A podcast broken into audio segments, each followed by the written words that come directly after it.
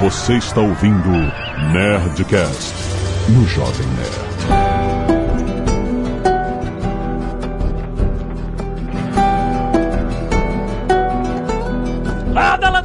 Nerds! Aqui é Alexandre Antônio do Jovem Nerd, chocado, transtornado, entusiasmado com o jogo da minha vida, parte 2.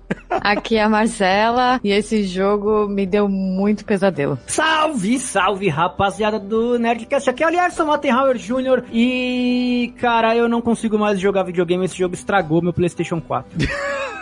Aqui é a Thay Garcia e The Last of Us Part 2 definitivamente destruiu a minha vida. Aqui é o Thiago Romariz e olha, até hoje eu estou desgraçado da cabeça por causa desse jogo que, aliás, é bem melhor do que a parte 1. Olha a polêmica. Positividade. Muito bem, nerds! Estamos aqui muito pedidos, muito pedidos. Os nerds estão pedindo, vocês não vão fazer o Nerdcast do The Last of Us Part 2, vocês não vão fazer o Nerdcast, cadê o Nerdcast do The Last of Us? Tá aqui! Tá aqui o jogo que deu o que falar, o que me surpreendeu, porque quando eu terminei o jogo, eu falei assim, Masterpiece, parla! tipo assim, como assim não foi uma coisa unânime e tal? E aí, bom, a gente vai discutir aqueles pontos, aqueles pontos que deixaram a gente desgraçado da cabeça no final do jogo. Eu estava querendo jogar o controle pela janela. Não me façam fazer isso, Naughty Dog! O que eu achei incrível, e é isso. A Zaga não está aqui porque ele, como ele é um gamer profissional, ele só joga a trabalho. Então ele só jogou The Last of Us duas vezes quando a gente gravou Netflix. então ele ia ficar muito boiando aqui. Apenas o básico. Ele faz apenas, o que é, não tá no script. Só o que é necessário. Exatamente. E-mails! Canelada.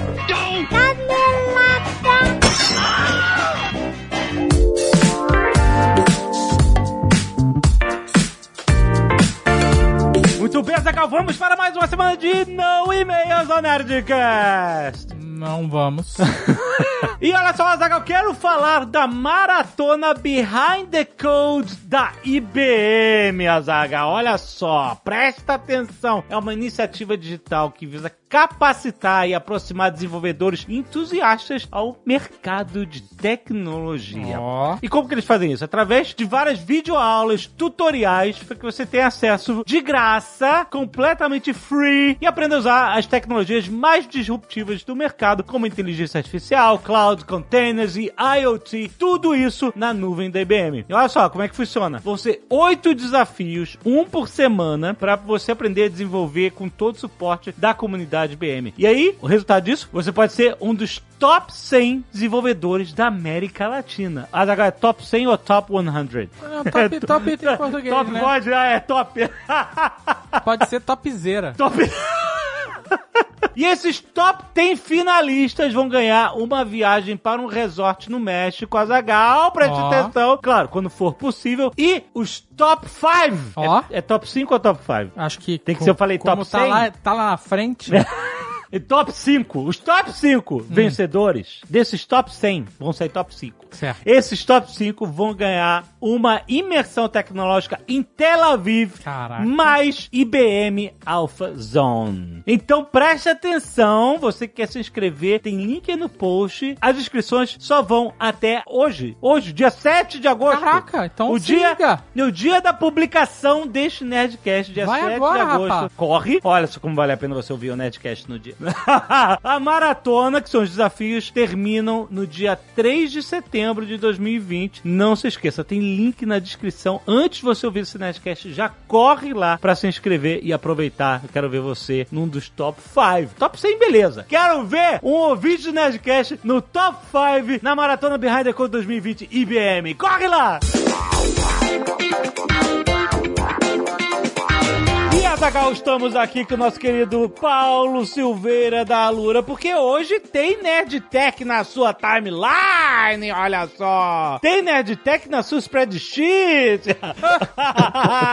Não é, Paulo? Porque hoje o assunto é Excel? Olha só! Por essa você não esperava. Nós vamos falar sobre planilhas, sobre o terror e o paraíso que as planilhas proporcionam em nossas vidas. É muito bom, tá muito maneiro. Já está publicado, já está na sua timeline. Vale a pena você ouvir. E o que temos de Alura relacionado a este mundo maravilhoso de colunas e fórmulas? Pois é, Jovem Nerd, a gente lançou a formação do Excel do zero, completamente reformulada esse mês, além de uma formação de Power BI. Então, para quem tá indo pro próximo passo de inteligência de negócio, de relatório, de cruzar os dados, os primeiros passos do tal do Data Science, tem esse do Power BI, tem do Excel e até o tal do Python, para quem quer entrar em Data Science, começar com a primeira linguagem de programação. Então, é legal de ver esse caminho de quem começa com macro no Excel e fórmulas, tem muitas entradas para diversas carreiras de tecnologia. É muito frequente a gente ver pessoas que vêm do financeiro e se torna programador, programadora, ou melhor ainda, né? Quando você usa as duas características. Eu domino muito o Excel e as macros em VBA ou em JavaScript, que você pode aprender também com a gente, e conheço muito de financeiro. Quando você junta dois desses conhecimentos, é muito poderoso para uma carreira. Excelente, então não se esqueça que se você já é aluno Alura, você já tem acesso a esse, como mais de mil cursos da Alura, né? tá tudo lá. Se você não é, você pode entrar agora em alura barra promoção barra nerd e você faz a sua assinatura com 10% de desconto. Tem mais alguma coisa maneira pra gente anunciar?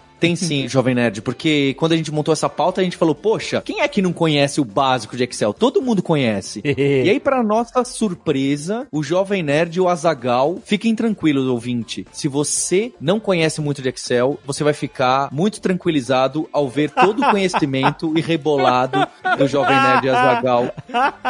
Se prepara. Se prepara, escuta lá. É isso, Azagal. Lembrando que hoje, live, daqui a pouco, daqui a muito, depende da hora que você estiver ouvindo esse programa. Talvez já tenha Já- rolado já foi. também, aí Já você foi. já perdeu, que é a graça da live ver ao vivo. Exatamente. Nesse caso, hoje, no dia que a gente estiver na live ao vivo, Isso, dia não 7 de é agora, porque aqui hora é gravado, Exatamente. a Vamos, gente vai estar falando. vamos ler os e-mails do último Nerdcast, que foi... Boa pergunta. Caraca, olha... Nossa, olha, idoso alerta total. Eu tô tentando lembrar aqui. Qual foi o último Nerdcast, cara? Teve Dark, teve Queen, Dark qual Não, foi foi? Dark. Foi, não pode usar o Google. Não Nossa, é isso, gente. A gente se vê lá.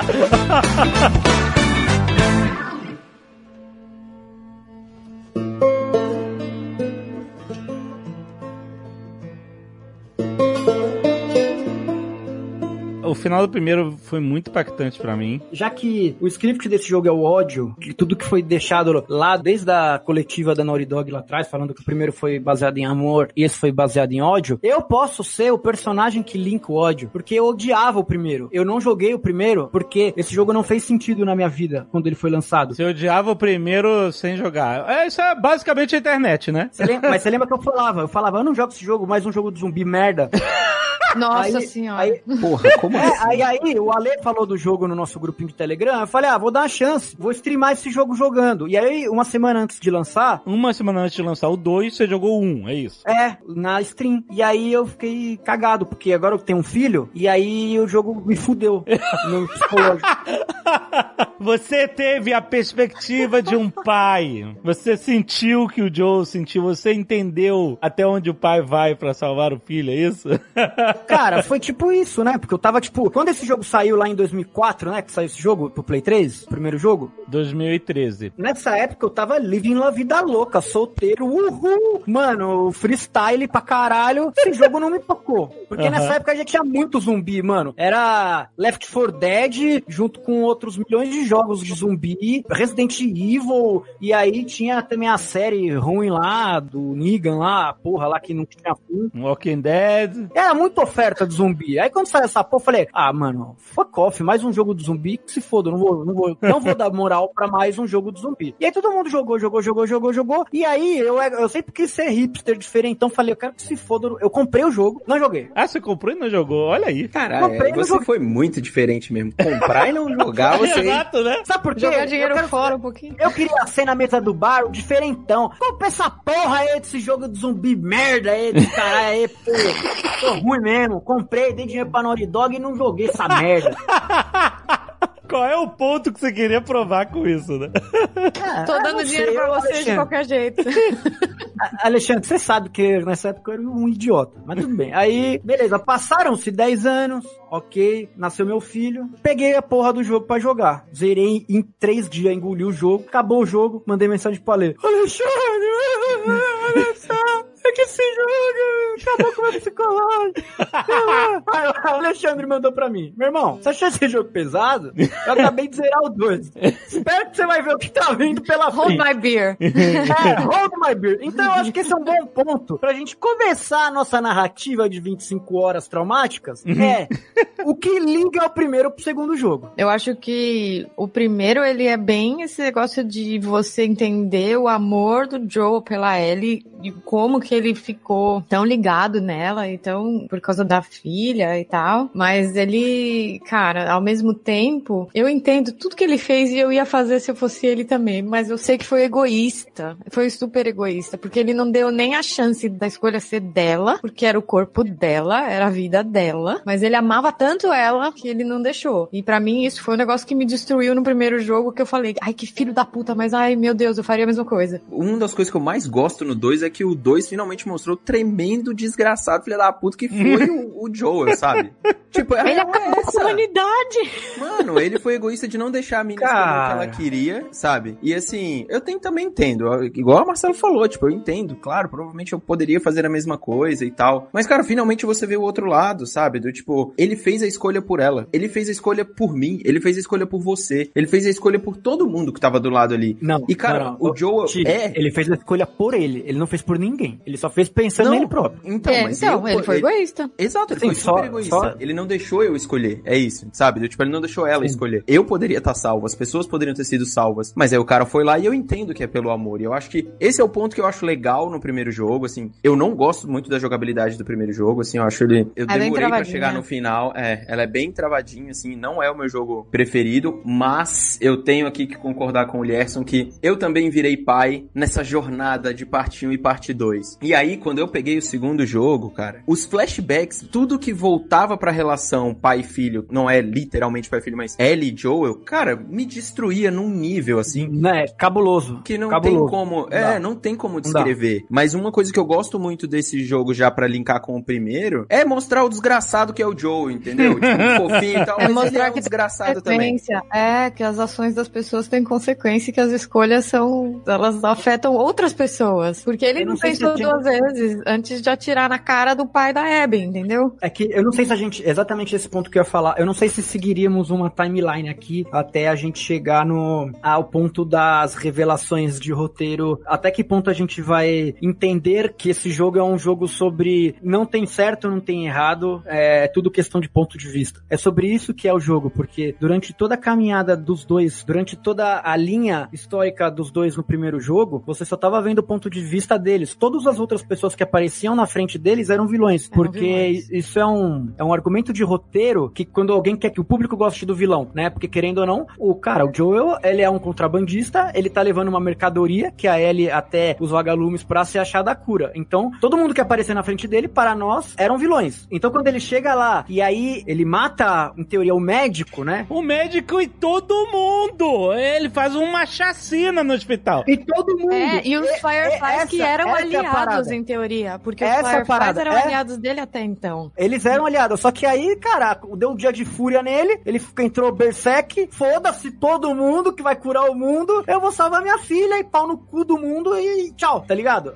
Beleza, ele é o seu herói no jogo, legal, é, o cara é foda, motherfucker, picudo, saiu fora. É. Tal, mano, Mas não teve as bolas de contar pra ela. Exato, e aí não contou, criou um trauma, deixou mal resolvido e estamos no mundo caos agora, que é o que tá aqui. O primeiro The Last of Us, ele ainda mostra que o Joe não presta, né? Ele tá o tempo todo matando um monte de gente. No começo a gente tá seguindo atrás de um cara que abre o braço dele e mata ele na frente de outras pessoas ali sem mais nem menos. Justamente o final, né? Ele mata todo mundo da Galumes, destrói a chance da humanidade de ter uma cura. E é justamente isso que reflete no 2. Então, mostrou pra gente ali que ele é um filho da puta. Só que como o jogo não faz essa jogada de trocar o ponto de vista que nem o ponto de 2 vista. faz, a gente não se toca. A gente só acompanha eles, que nem o Larson falou. Porque tem outros filhos da putas piores na frente. diferente, porque o jogo não mostra, né, o ponto de vista deles, só Do Joe. o do É. Joe e da Ellie. E daí por isso que a gente tem essa percepção, mas eu acho que desde o primeiro já dá pra perceber, assim, que o Joe não é um cara muito legal, assim. Eu acho que o dois só esfrega isso na nossa cara mesmo, do jeito mais Mas ainda assim você vê que ele é um cara que ele tem uma certa bondade, porque você vê, ele ajuda a Abby no começo, ele salva a vida dela, e você vê que ele tá tentando fazer de tudo pra levar ela pro acampamento. E ele, burro pra caralho, porque deu o nome dele, Joel Miller, hello, pra todo mundo ouvir, sendo que ele Ah, provavelmente mas- sabia que ele tava sendo caçado. Mas eles estão muito longe de Boston, não fazia. É, eles não estão. Tipo assim, Já é o calor do momento, né, mano? Você tá numa perrengue ali com uma galera. Tipo, você toma um enquadro da Mas dá polícia, nome e você sobrenome, tá alguém. Tipo, ô, fera, como que você chama aí? Zé, vambora. If somehow the Lord gave me a second chance at that moment,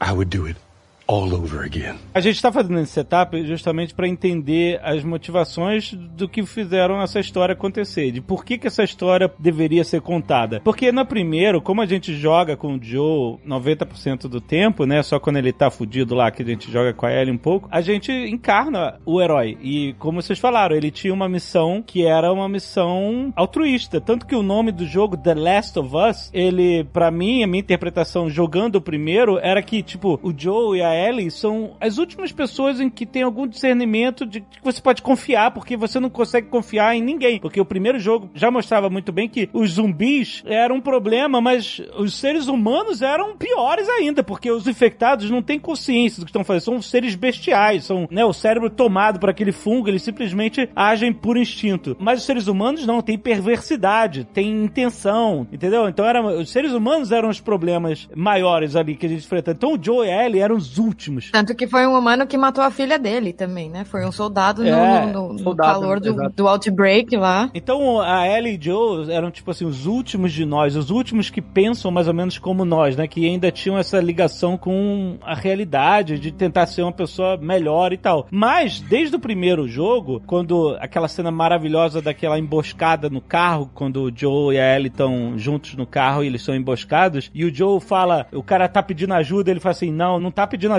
porra nenhuma, ele vai pra atropelar o cara, e ela pergunta, como é que você sabe? E ela fala assim, ah, eu e o Tommy, a gente fazia isso, né? Então, ou seja, você já entende que ele era um cara desses. Ele não era diferente desse. A jornada do primeiro jogo, ele sempre falava isso, né? É, eu já fiz muita coisa ruim, eu já fiz muita coisa má que você não entenderia e etc. Né? Ele fez, fala É, vezes pra inclusive a tortura lá de mostrar o lugar no mapa, que no- tem no segundo, né? Que a Dina e a, a, a Ellie chegam no hotel e veem os caras mortos. Ela fala, ah, isso aí é uma técnica. Foi o Tommy que fez porque ele e o Joe usavam. Ou seja, você sabe que eles faziam essas coisas também horrorosas É. lá atrás. Mas é por que a gente se afeiçoou aos personagens? Porque a gente conhece a história do personagem. A gente, ah, ele teve uma filha, ele perdeu a filha, ele criou laços com a Ellie, ele trouxe isso de volta, esse sentimento de, tipo assim, eu tenho que proteger, eu não consegui proteger a minha filha, então eu tenho que proteger a Ellie. A Ellie toma esse espaço, essa lacuna esse lugar, né? que ele tinha e ele volta a ter, teoricamente, entre aspas, uma humanidade. Tipo assim, não é só foda-se, eu faço o que precisar pra sobreviver. Eu faço o que precisar pra salvar ela. E aí no final, você passa por essa cena em que ele joga tudo fora por ela, entendeu? E você meio que, como você viu toda a história acontecer desde o início, você andou pelos Estados Unidos inteiro com os dois e, e entende a história dos dois, você, ah, OK, eu entendo a história dele, eu entendo por que ele fez isso. Você pode até não concordar, achar um absurdo que ele no final ele chega pra a Marlene e pede pra ele não matar, sabe? Não me mata. E ele fala assim: "Você vai atrás dela". E pá! Pois é. Ali ele largou toda a humanidade, ele virou um lobo cuidando da cria.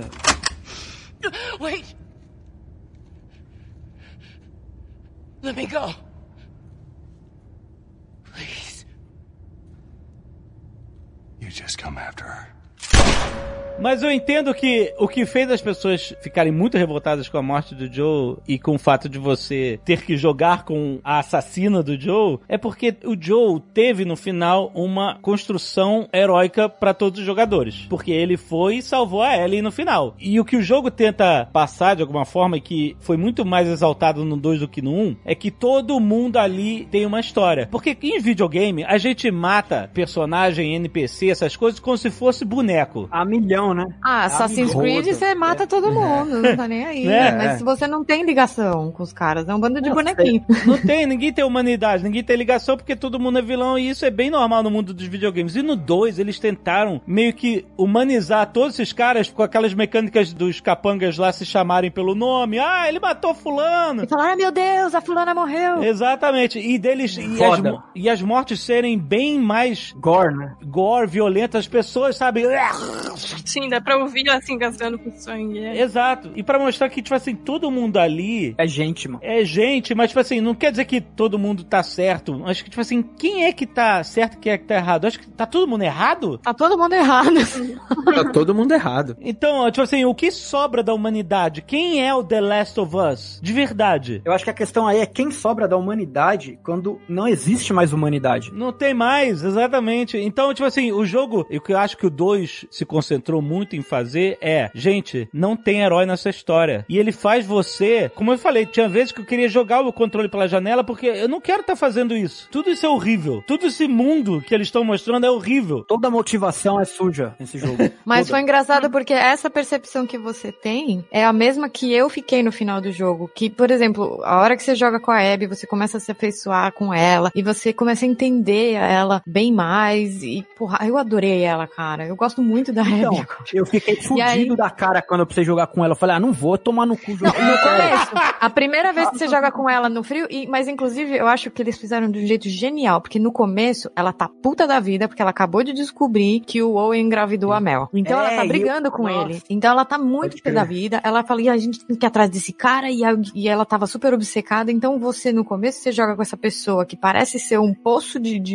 é, De amargura. egoísmo, né? Amargura, É. ódio. Ah, de ódio. de ódio e você depois começa a conhecer ela um pouquinho mais. Você vê que ela sim ficou obcecada, que isso foi um PTSD fudido dela de perder o pai daquela maneira, de perder os amigos daquela maneira. E tipo, isso deu uma zoada com ela. E até o único jeito que eu entendo dela ter chegado ao ponto de matar o Joe da maneira que ela matou, porque se você pensar assim, o resto das ações da Abby não bate com ela ter torturado ele daquela maneira, Cara, de tudo que ela é fez com ele, cara. A Abby é muito complexa num ponto de, Ela é tipo, muito foda, cara. A Abby é muito foda se você pegar lá de trás dela, tipo, a Abby, ela era tipo uma mina playboy na sociedade dela, sacou? Porque ela tinha um cargo de sociedade mais elevado, ela era tipo a filha do médico da sociedade, sacou? Ela era não filha do cientista, cara. É, do cientista. É. Tipo, ela não passava perrengue, ela tinha comida, ela tinha segurança militar, ela dormia num prédio da hora, ela não ficava na barraca. Ela era pleiba, tá ligado?Ela era Paty, vai. Ela tava num cargo maior Ela da tinha uma boa família, uma boa Ela tinha uma boa tinha família e tal. E a- e a Então, aí Ellie do nada foi nasceu naquele tirado meio, isso. né? E a Ellie também. A Ellie também foi nascida vagalume. A Ellie, ela era o Anakin Skywalker. Ela era o The Chosen One. Ela era aquela que veio pra salvar a humanidade. E as duas foram criadas cada uma, uma playboyzinha e a outra, ela era o elo perdido que ia salvar a humanidade. Aí de uma foi tirada a escolha de poder salvar a humanidade, sem ela saber, e isso deixou um buraco no- na relação dela com o pai dela. E a outra foi tirada o pai dela repentinamente. Cada uma criou uma amargura que as duas, uma É. conseguiu achar redenção e a outra não. E porra, isso foi até o final, mano. E Não, eu acho que ta- essa questão é bem legal da Abby e da Ellie, né? Como elas têm problemas relacionados aos pais, às figuras. incríveis elas até têm, o fim. gr- Exato, muito grandes, mas eu acho que, pra mim, a, a essência dessas duas personagens tá muito mais como elas não conseguiram completar alguma coisa na vida delas. Do, tipo, foi tirado delas a opção delas conseguirem se reconciliar com algo, né? Do tipo, que é o que acontece com a Ellie. A Ellie, dá pra ver que ela tá putaça com o Joel ainda, mas ela já tá no processo de perdão, ela queria perdoar o cara. É. Eu não sei se eu consigo te perdoar, mas eu quero tentar. Exato, isso é que eu mas acho eu uma essencial, burra, porque assim. foi fazer isso tarde pra caralho. E o que vocês falaram, que é revelado na cena final, onde eles conversam na varanda, a Ellie e o Joe, né, no flashback, em onde ela, ela fala que gostaria de tentar perdoar ele. Aí você entende que o que fez a Ellie fazer aquilo tudo era que a Abby tirou dela o perdão. a capacidade dela poder perdoar o Joe. Exatamente. I'm not trying to. I was supposed to die in that hospital. My life would have fucking mattered. But you took that from me.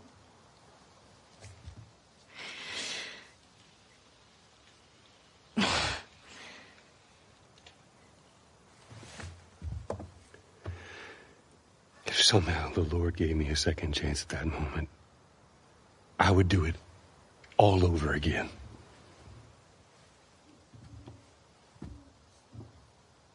Yeah.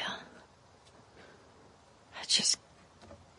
I don't think I can ever forgive you for that. But I would like to try.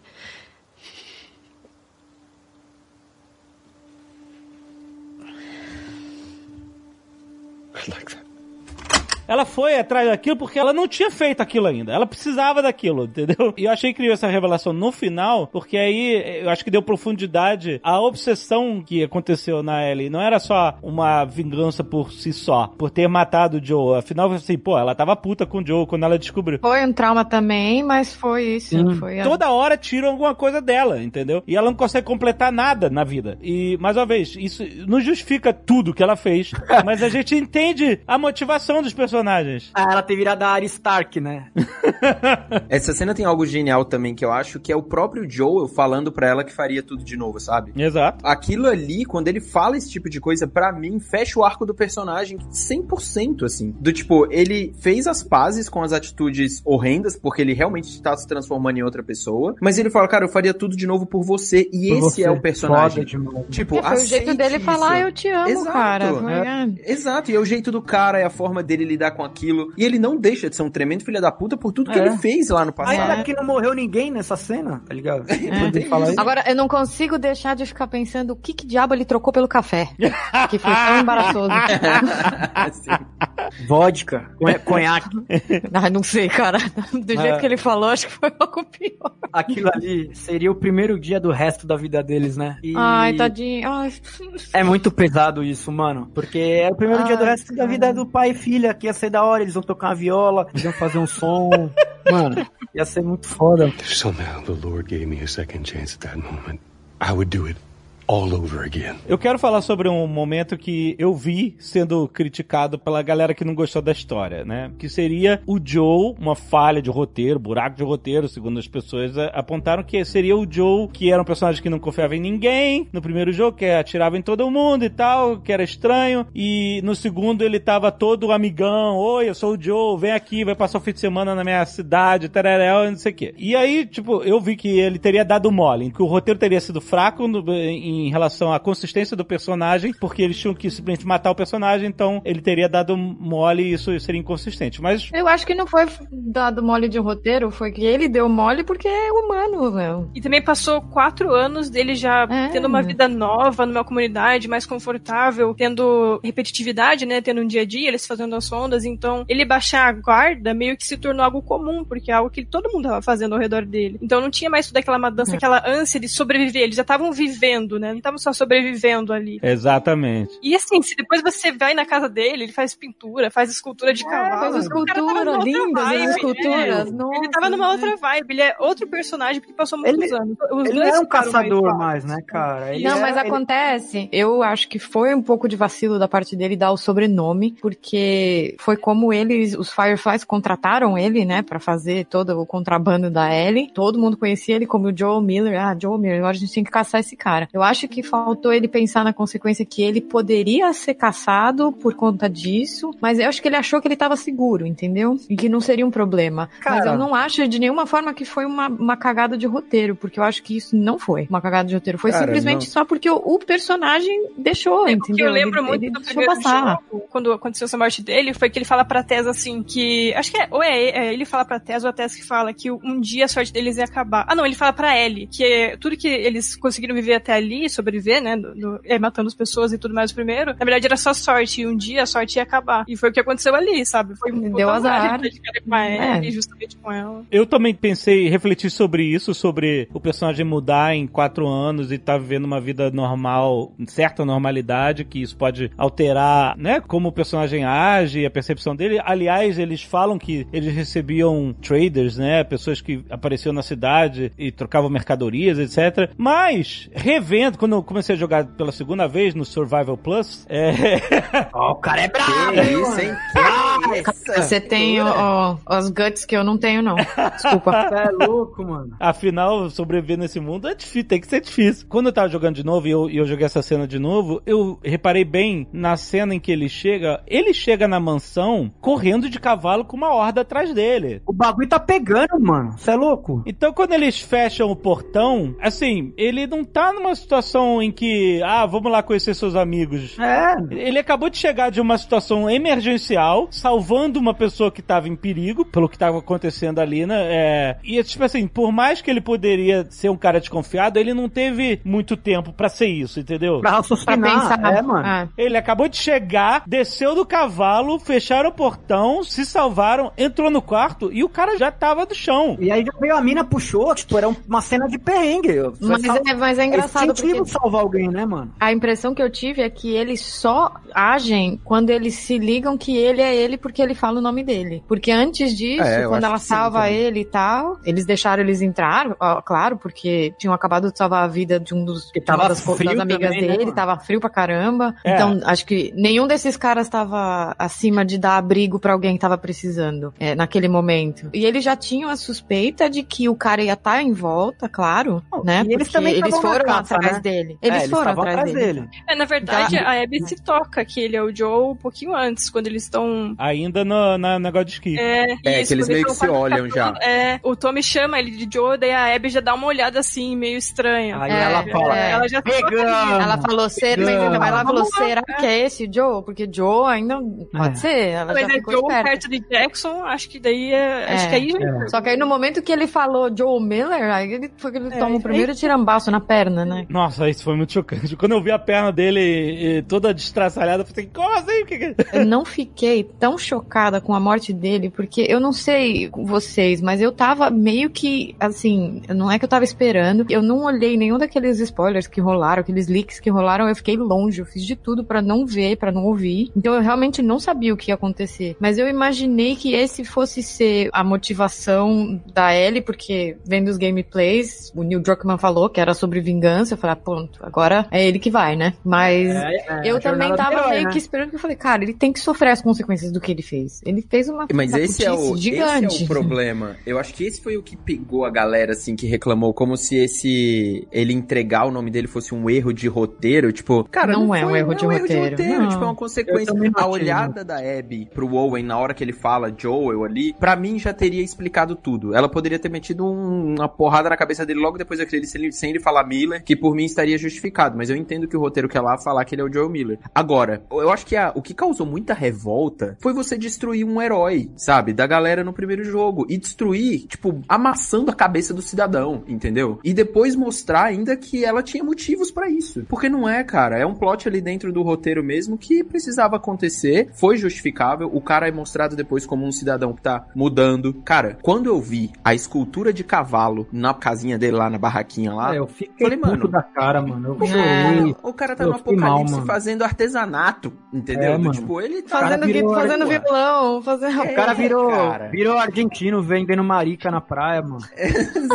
Eu sei como é que é o sentimento. Você sabe, né, Ale? Você sabe, né? Não, dói, Daga, dói no coração de ver. Dói Dói, demais, dá, dá mó bad, cara. Eu fiquei na bad vários dias, Ô, eu ele parei tem de um jogar. Taylor, mano. Eu sou médico. eu não médico, eu dormir, mal. porque eu fiquei mal. Eu desliguei, eu falei, parei por hoje, não dá, eu vou gorfar. E eu fui dormir, chorei, falei pra Marcela. Falei, ô, os caras tá, os cara é foda, mano. Pra que isso? Uma coisa que eu acho que também, sim, é, causou revolta e também essa rejeição também de muitos jogadores com o jogo, essa questão de destruir o Joe e também, pra mim, por exemplo, quando eu joguei a primeira vez, eu não sabia se tinha gostado, não sabia, tipo, era tanto sentimento, eu me senti tão mal quando eu zerei o jogo, eu não sabia concluir o que eu achava dele. Eu tive que ficar literalmente uma semana pensando sobre ele, assim, pra realmente concluir alguma coisa. Foi o que E uma coisa comigo. Assim que, é, e uma coisa assim que é, eu falo por experiência própria que aconteceu quando eu joguei pela primeira vez, é que assim, a gente gosta muito do Joe e da Ellie. Então a gente vê eles como uma espécie de herói, né? E quando o jogo mostra que na verdade eles não são assim, a gente meio que fica assim, a gente não aceita. É. É, A gente não consegue aceitar assim, porque a gente gosta demais deles. E eu Exato. senti assim o jogo, quando trocou pra Abby, eu me senti muito mal, não por estar jogando com o assassino do Joe, mas porque a gente vê, né, o quão o Joe foi mal na, na história dela, como ele é um vilão na história dela, e também vendo a, a Ellie, né? Tipo, a Ellie era uma criança no primeiro jogo, jogo, pra mim, ela é uma das personagens favoritas dos videogames, então eu ver ela como uma vilã na história de outra pessoa foi muito difícil. Eu fiquei assim, não, não aceito. Pra mim, a minha Ellie fazer isso, não, a É. Ellie matar cachorro, velho. A minha Ellie. E é, É. Só que a diferença A que, por exemplo, Ellie. É, no Breaking Bad, quando você vê o, o Walter White se tornar vilão, quando ele deixa a namorada do Jesse morrer, afogada no próprio vômito, e ele não ajuda de propósito, e você vê que aquela mudança aconteceu, na Ellie você tem que jogar essa mudança, que é quando, na minha opinião, é quando ela mata a Nora. Então, mas, Quando mas você ela sabe que aí ela não tá sendo ruim ainda? Aí nessa, ela não tá sendo ruim. Cara, ela ela tá. está agindo. Não, peraí, vamos tentar separar. O White, ele tava gostando de ser ruim. A Ellie, ela está agindo dominada por uma busca incessante por vingança, mano. Ela queria Mas ela não informação. conhece. Mas cara, o White, conhece ele tava nenhum- agindo egoísmo, cara. É. Ele não queria fuder o Eu não acho que dele. ela. Eu acho que Sim, a mas eu acho que ela tá dois- sendo ruim por ser ruim, porque ela tava getting info, mano. Nem- Não importa quem tivesse na frente dela, ela ia tratorizar até buscar informação da Abby. Se ela tivesse que ser ruim, ela seria ruim. Mano, ela arregaçou a Nora, ela arregaçou. Se tivesse criança de colo correndo, ia tomar bica. E era isso. que- né? Ela não ia estar nem aí, mano. Foda-se. Ela ia passar por cima. Eu acho que o que a Thay falou é muito pertinente porque, beleza, a gente sabia que o Joe fez escolhas egoístas e, e terríveis, principalmente no final do primeiro jogo que a gente acabou de escrever aqui. Decidiu salvar ela a preço de matar pessoas que eram inocentes ali. E condenar a humanidade. É, é, e condenar a humanidade. né? Não, mas peraí, eu condenar a humanidade, eu não acho. Porque ninguém tinha certeza que ele ia conseguir também, vai. Mas porra, O cara Porra, era mas é a cientista, única mas chance, era a mano. chance deles, cara. Ah, até aí, cientista por cientista, né? o que eu quero dizer é o seguinte: o Joe, a gente entendia que ele era uma pessoa que sabia o que estava escolhendo fazer. A Ellie, no primeiro jogo, é uma pessoa inocente. Ela é uma criança. E quando você joga com ela, é meramente pra salvar o Joe. Essa transformação de um personagem que era inocente, uma personagem que vai se tornar uma vilã pra outra personagem, é terrível. É, Cara, é claro que é terrível. Tá muito bad. É terrível pra nós, né? É, porque até a metade do jogo, você tá com sangue nos olhos que nem ela. Vou pegar todo mundo. Sai fora, meu irmão. Mataram o Joe. Eu vou matar a aba! A Hebe Camargo, Não, cara. Quando você chega no teatro com a Abby, que você tem que brigar contra a Ellie, ai, você não quer fazer aquilo, Não mesmo dá. assim. E a- a Ellie não tem uns behavior igual do estrupador do primeiro lá? Aquele maluco. Lembra que o maluco queria estrupar a Ellie? Lembra no inverno? É, o David, é, que ele é meio David. stealth, assim. A Abby, ela é Warrior, e a Ellie é Rogue, vai. É, ela é, é stealth. tanque, É, a Abby é tanque e a, e a Ellie é, é Rogue. Aí ela vai pelos cantos ali e aí você tem que... Mano, é, é a mesma luta. O mais louco, eu acho que o que a Thay pega muito, da, que a Thay falou da questão de você, da gente gostar muito da Ellie, é, é pela inocência, pela quase infantilidade que ela tem no primeiro jogo, apesar dela nascer, né, praticamente durante todo o apocalipse, depois, enfim, do Outbreak e tudo mais. Só que no segundo jogo, pelo menos a impressão que eu tenho da Ellie, é que Já ela é era. uma pessoa muito amargurada, sabe? Do Já tipo, era. É. ela, Ela ela é. é só amargor e aí vem a vingança junto. Então, assim, por mais que ela tenha um sentimento, a gente carregue um sentimento legal pela lembrança ela. do primeiro jogo, ela não A é mina- mais aquela pessoa. Ela, É, ela se já- tornou virou- alguém diferente. é. ela é outra Ela pessoa. virou um giló, aceitar- caralho. Exato, e aceitar isso numa personagem que você já tinha uma afeição é muito complicado. Ainda mais quem salvou. Teoricamente foi você que salvou aquela menina. E aquela menina virou um poço de vingança e ódio. Como é que você aceita uma parada dessa, sabe? É muito difícil. Fala, não foi a mina que eu criei, essa daí não. foi você que eu criei, exatamente. A comparação que eu vejo muito tem a do Walter White, que a Mar falou, e, e realmente eu acho que tem ali uma. uma Muito pertinente. Parabéns, Mar, pela uma, uma comparação show. e você vê o Joel sendo trocado, né? Como, tipo, ele transformado, pra mim foi muito parecido com o que eu vi a galera reclamando do Luke nos últimos Jedi, virando aquele cara fracassado, né? Do, Ah, tipo, Thiago, não começa, vai, por favor, Calma, mano. cara. É, Porque é sim, melhor filme Ah, de Star Wars. vez Mas a gente isso, fala mano, caralho. Mas a gente fala isso Porra, outro dia. mano. Mas eu acho que a revolta é muito parecida, mano. É muito parecida. Do tipo, não estou discutindo a qualidade do que aconteceu no filme inteiro ou não, mas assim, você ver um ícone ser desconstruído, tipo, você imagina a expectativa de quem tinha, sei lá, esperando 20 anos ver o Luke Skywalker matando todo geral, com sabre de luz pra tudo que é lado, parando bala, parando não sei o que. Aí o cara aparece mamando na teta de um alienígena dentro da, dentro da lá do negócio. Entendeu? Todo fúnebre, velho. Todo cara velho, descabelado, fracassado, lixo. não, Filha não da- acredita mais em nada, sabe? Mas no final ele vai lá e tem a redenção dele e por isso esse filme deve ser considerado um dos melhores já feitos nos últimos Meu anos. Deus, redenção. Aí, Redenção é é sentar na pedra e morrer. Mas aí eu acho que tem uma, compa- uma. Sabe, tem uma ligação onde você vê ícones destruídos, mano. Destruídos, destruídos. E o Joey, pra mim, eu acho que é mais ou menos isso. Essa é a ligação mesmo. A, a Ellie mais ainda, pra mim. A Ellie, acho que... É engraçado porque eu, eu não consigo ter Ellie esse é ódio. apenas Eu não consigo ter esse... gente. Só isso, É, mas eu não consigo ter essa raiva do Neil Druckmann que a galera teve. Porque eu acho não. que ele foi genial, tá ligado? Também, eu acho que mano, ele foi esse o evil genius de fazer isso. A gente Ninguém fica tão esperava. Fudido. E justamente porque eu falei no início por que que fazer essa história valer a pena ser contada, não só pra, sei lá, ter mais um hit de, de game, etc. Porque o que o Joe faz no final é algo passível de consequências terríveis. É. Exato, óbvio. E aí ele decidiu explorar as consequências disso, entendeu? Eu achei ótimo. E eu concordo que é melhor, do- eu acho o 2 melhor do que o primeiro por causa da complexidade da história. Mas ele me deixou é. muito fodida, cara. Todos concordamos.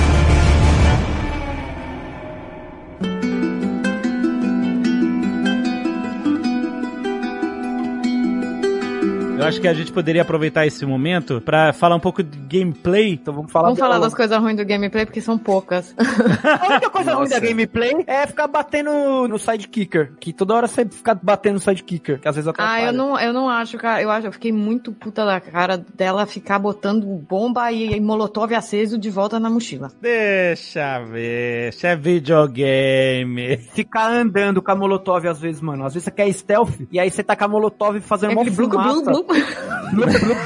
Caralho, guarda essa porra, caralho. Você tá stealth, porra. Guarda essa É, porra. pois é, cara. E a outra coisa também foi que os stalkers que você, em teoria, não consegue escutar com aquela skill que você tem de escutar os inimigos, mas você escuta eles de verdade o tempo inteiro em volta de você, fazendo barulho, um monte de coisa. É. Mas o a skill não te deixou ouvir, eu fiquei muito puta. e dele também não te deixar ouvir bicho scriptado. Você para na frente da casa com o maior cuidado, você tá mó, mó stealth lá e você vai, usa a skill, não tem ninguém. Você entra pela porta, vem um filho da puta. É, eu sei qual é, scriptado, é verdade, mas é, porque a Naughty Dog, ela é, sobretudo, faz jogos de narrativos, né, então eles têm que tomar um pouco o controle da sua mão pra contar a história do jeito que eles querem, né, e aí sofre um pouco isso, não é um jogo com massivas liberdades como um jogo de mundo aberto, etc, né, que você escutaria qualquer bicho, etc e tal. Mas, ah, eu vou te dizer o seguinte, um dos principais críticas de- em termos de gameplay do primeiro jogo era a inteligência artificial do NPC, no caso da Ellie, né, que a Ellie toda hora passava em frente aos inimigos, os inimigos não viam a Ellie. E eu tinha visto que eles tinham trabalhado bastante nisso, e olha, eu vou te dizer que em 27 horas de gameplay, que foi pra mim ó, quanto tempo eu levei pra zerar, eu só tive um único momento em que a inteligência artificial se mostrou e quebrou essa imersão, que foi uma, uma hora que o NPC era o Lev, ele subiu em cima de uma mesa e aí o cara tava na frente da mesa, eu tava do outro lado da mesa e ele subiu em cima da mesa na frente do cara Puta, isso aconteceu comigo. e o cara não viu. No prédio. Isso, no prédio, né? É, aconteceu comigo com o Leve no prédio, na missão da ponte. Ih, então foi a mesma parada. É, Foi, comigo, também. rolou. Então, não issue, Naughty Dog, você já sabe o que vocês têm que fazer no próximo. Onde que tá o bug? Faz no próximo Tá, tá, patch, tá no arruma, na ponte. Mas assim, fora isso, se comportou muito bem. Eu, em nenhum momento eu vi ele passando na frente dos inimigos. Pelo contrário, o inimigo ia fazendo a ronda assim em volta. E aí eu vi o NPC correndo pra trás, dando a volta até no meu personagem e indo se esconder em outro lugar. Então eu achei que isso, pô, foi legal. Assim, eu, eu entendo que o, o NPC não pode ser visto, porque senão ele vai tirar demais o controle da situação das, das suas mãos. Né? Você vai dizer que um bug da, da inteligência artificial vai estragar a sua imersão. Eu entendo porque eles escolhem o NPC não ser visto. Então, já que isso é uma limitação, eles mascararam muito bem, muito melhor de- nesse jogo do que no primeiro. Foi uma evolução muito positiva. Mas ajuda tive- a suspensão eu de descrença esse- se você vê, né? Acontecer. Isso É, é foda. eu não tive esse problema, tipo, não rolou comigo. Se rolou, eu não percebi, tipo, não, não me tirou do jogo, sabe? O- Uhum. Um problema com o NPC. Agora, o do primeiro jogo, pra mim, era sempre, era mesmo a questão do combate. Pra mim, eu achava ela bem travadinha, assim, não me... Eu demorei a entrar no jogo várias vezes, porque eu achava que ele confundia dificuldade com estratégia, sabe? Era travada a jogabilidade, não é que ela era, Era, difícil de era você mesmo. entender o que fazer e ter atirar- uma estratégia nova. Exato. Já agora, Atirar eu era acho que eles melhoraram. Eu acho que o segundo eles melhoraram Agora- muito. Eu acho que eles melhoraram no gameplay eu não percebo. Fiquei parada várias vezes Fica parada, né? esperando acontecer. Ih, tô jogando. Ah, sou eu. Sou eu. Mas ti- tiveram alguns, por exemplo, eu acho que no geral, eu- a parte de tiroteio, curioso, porque eu achei muitas vezes o tiroteio em Last of Us melhor do que Uncharted, né? Do que o Uncharted 4, muitas vezes. E eu acho o jogo um pouquinho longo demais, assim. Mas, cara, tinha uma hora ali na Abby que eu falava, mano, eu não quero mais atirar, eu não quero mais matar ninguém. Só me mostra É, aí o que, mano. que vai acontecer, porque eu já tô cansado de Na matar Abby, gente. Teve, teve uma época na, na Abby que eu também fiquei meio cansado de jogar com ela, mano. Porque é Tipo, muito, por cara, é favor, mano. muita coisa. É muita Eu, coisa. eu já quero parar de andar com esse moleque careca aí, vamos logo aí, mano. E- Mas eu mas ao mesmo desse, tempo. que o jogo te permite passar os, os Permite. inimigos sem precisar matar ninguém. Se você Mas mesmo assim conseguir- demora, mano, tá ligado? Demora. Mesmo assim demora. Demora. Demora Tipo, muito. Eu a é Abby mais a é, é extensão. eu queria sair na mão com todo mundo e vambora, mano. E Não, eu ia trabalha falar, as skills dela são é muito boas, né, cara? São muito É, ela é muito mais são legal muito que a Ellie. É. A Abby Eu achei o Abby game design da parte da Abby melhor também. Eu achei as Muito melhor. muito mais legal, mano. Muito melhor. Eu não sei uma, eu- uma Aquele hora... prédio destruído, cara, foi muito essa foda. parte O hospital. Foda, muito foda. Mas isso eu acho que é natural pra criar uma, uma progressão de desafios, né? Porque se eles fossem super inovadores e diferentes na parte da Ellie e depois fosse mais do mesmo na Abby, você ia ficar whatever, entendeu? Mas numa hora, quando eu comecei a jogar com a Abby, eu achei que eles iam usar um recurso que a Bungie usa muito no Destiny, que é quando eles querem mascarar conteúdo novo, que eles soltam conteúdo novo, uma strike nova, e aí é a mesma strike do ano 1, só que do começo pro fim. Aí a hora que você viu, você fez a mesma missão, só que o mapa de trás pra frente. No Aham. começo da Abby, são os mesmos mapas da Ellie, só que de trás pra frente. Ah, porque legal. você tá voltando. É. Ah, se você perceber, você É, tá não. voltando os mapas da Ellie. Só que aí depois É. muda. Depois muda, Muda, porque muda. Aí, aí eu falei, puta, não acredito que a Naughty Dog meteu um band no bagulho. É, mas faz sentido na narrativa Aí- é. A parte Cara, do prédio, pra mim, eu acho bem boa. Tipo, eu acho É a muito parte... boa. Muito foda, muito Ali foda. é, ali é Não, survival horror. Sabe o que eu achei? mesmo. Eu achei foda. Eu achei foda. Aquela mulher tanque, pulso de coragem, vingança, raiva, ódio, tem medo de Com altura. medo de altura. Puta, Achei ótimo. coisa maravilhosa Muito humano, aquilo. meu. É. Eu vou te dizer que essa parte do prédio me tira um pouquinho da imersão desse universo desgastado, quebrado, destruído, apocalíptico. Porque pra mim era tudo muito realista, sempre foi com The Last of Us, esse, menos os carros terem pneus cheios em qualquer lugar. Tudo bem, isso aí é um negócio que E gasolina, né? E gasolina também. e gasolina. Mas tudo bem. Fora isso, eu falei assim, caraca, os caras têm uma fortaleza mega... Eu achei meio fantástico demais pra aquele mundo que era muito pé no chão. É verdade. Ah, sim. Aí depois, quando eu vi que a ponte no céu era um guindaste que tinha caído entre os prédios, eles usavam pra. Eu falei assim, ok. Pelo menos eles não construíam, porque eu achava que eles estavam construindo pontes entre os prédios. Pelo menos eles não construíram, eles estão aproveitando uma coisa, do- um elemento destruído do mundo. Mas, mas, ainda assim, eu acho que eles fizeram os prédios altos demais pra ser algo prático. E pra guilda mais perrapada do jogo ainda, né? Exato. Então por que, que os caras têm que estar tão alto, sabe? Pra, assim, é pra ficar bonito, pra ter, um, um, sabe, um cenário diferente e tal. É maneiro. Eu gostei de jogar pra caramba dessa parte. Mas me deu medo. As fases eram bastante verticais, né? Com vários andares e eu achei bem maneiro isso. Mas até eu ver que era o guindaste, me tirou um pouco dessas, dessas fortalezas altíssimas. Não são práticas, porque eles estão tão alto e eles levam tanto tempo pra chegar aí, mesmo tendo elevador e tal. O que, que eles vão fazer aí em cima? Sabe? Só andar entre um prédio e outro, sabe? Mas é, mas que- eles estão, na verdade, fugindo de- da galera, né? Do exército, é. Eu acho que aí é um, é um problema que linka com outro defeito, não sei se dá pra falar com defeito, mas assim, um probleminha do jogo pra mim é que faltou um pouco de profundidade nos cicatrizes. Eu acho que tá tudo muito no lore ali, onde você vai realmente entendendo um pouco do que eles fazem, só que o jeito que eles... Se, se, a, a Naughty Dog te Não, acostuma os mal, né? cicatrizes, Te eles são, mal. os- eles são serrafitas, não são? O que, que é isso? É o leve, é a guilda que a- adora aquela deusa lá. Não, eu sei, mas o que, que é serafita? Seraphite É o nome é, o nome, é o nome deles, É o nome deles. oficial. Ah, o nome deles é oficial. Ah, tá. Scars é o nome dado pelos inimigos, é. Isso, Que até isso. o acho fica que esse- falando, não, gente, não é Scar, Seraphite. A gente é Exatamente. Ah, é verdade. Eu acho que faltou um background melhor neles ali, porque assim, é tudo Porque é legal, cara. É bonita sim. essa guilda, né? E aí eu acho que fica com esse ar fantástico, porque o roteiro coloca você sempre olhando pra eles como adoradores de uma deusa, como uma seita, os caras que vivem nas nuvens, eles têm uma... Eles uma- são um culto, né? Eles, Eles são, são um completamente culto, um culto. exato. Eles... Eu acho isso muito legal, só que me pareceu sempre um... Tipo, tudo dos Serafitas que acontecia era um plot feito para você se relacionar com a tragédia da família do Level, com o próprio Level, tudo que acontece ali. Eu queria saber muito mais do que tava rolando ali. Tipo, esse negócio que o Jovem Nerd falou sobre eles estarem nas nuvens, um negócio tão alto e tal. Mano, eu tenho certeza que a galera que escreveu a história deve ter um mar de páginas e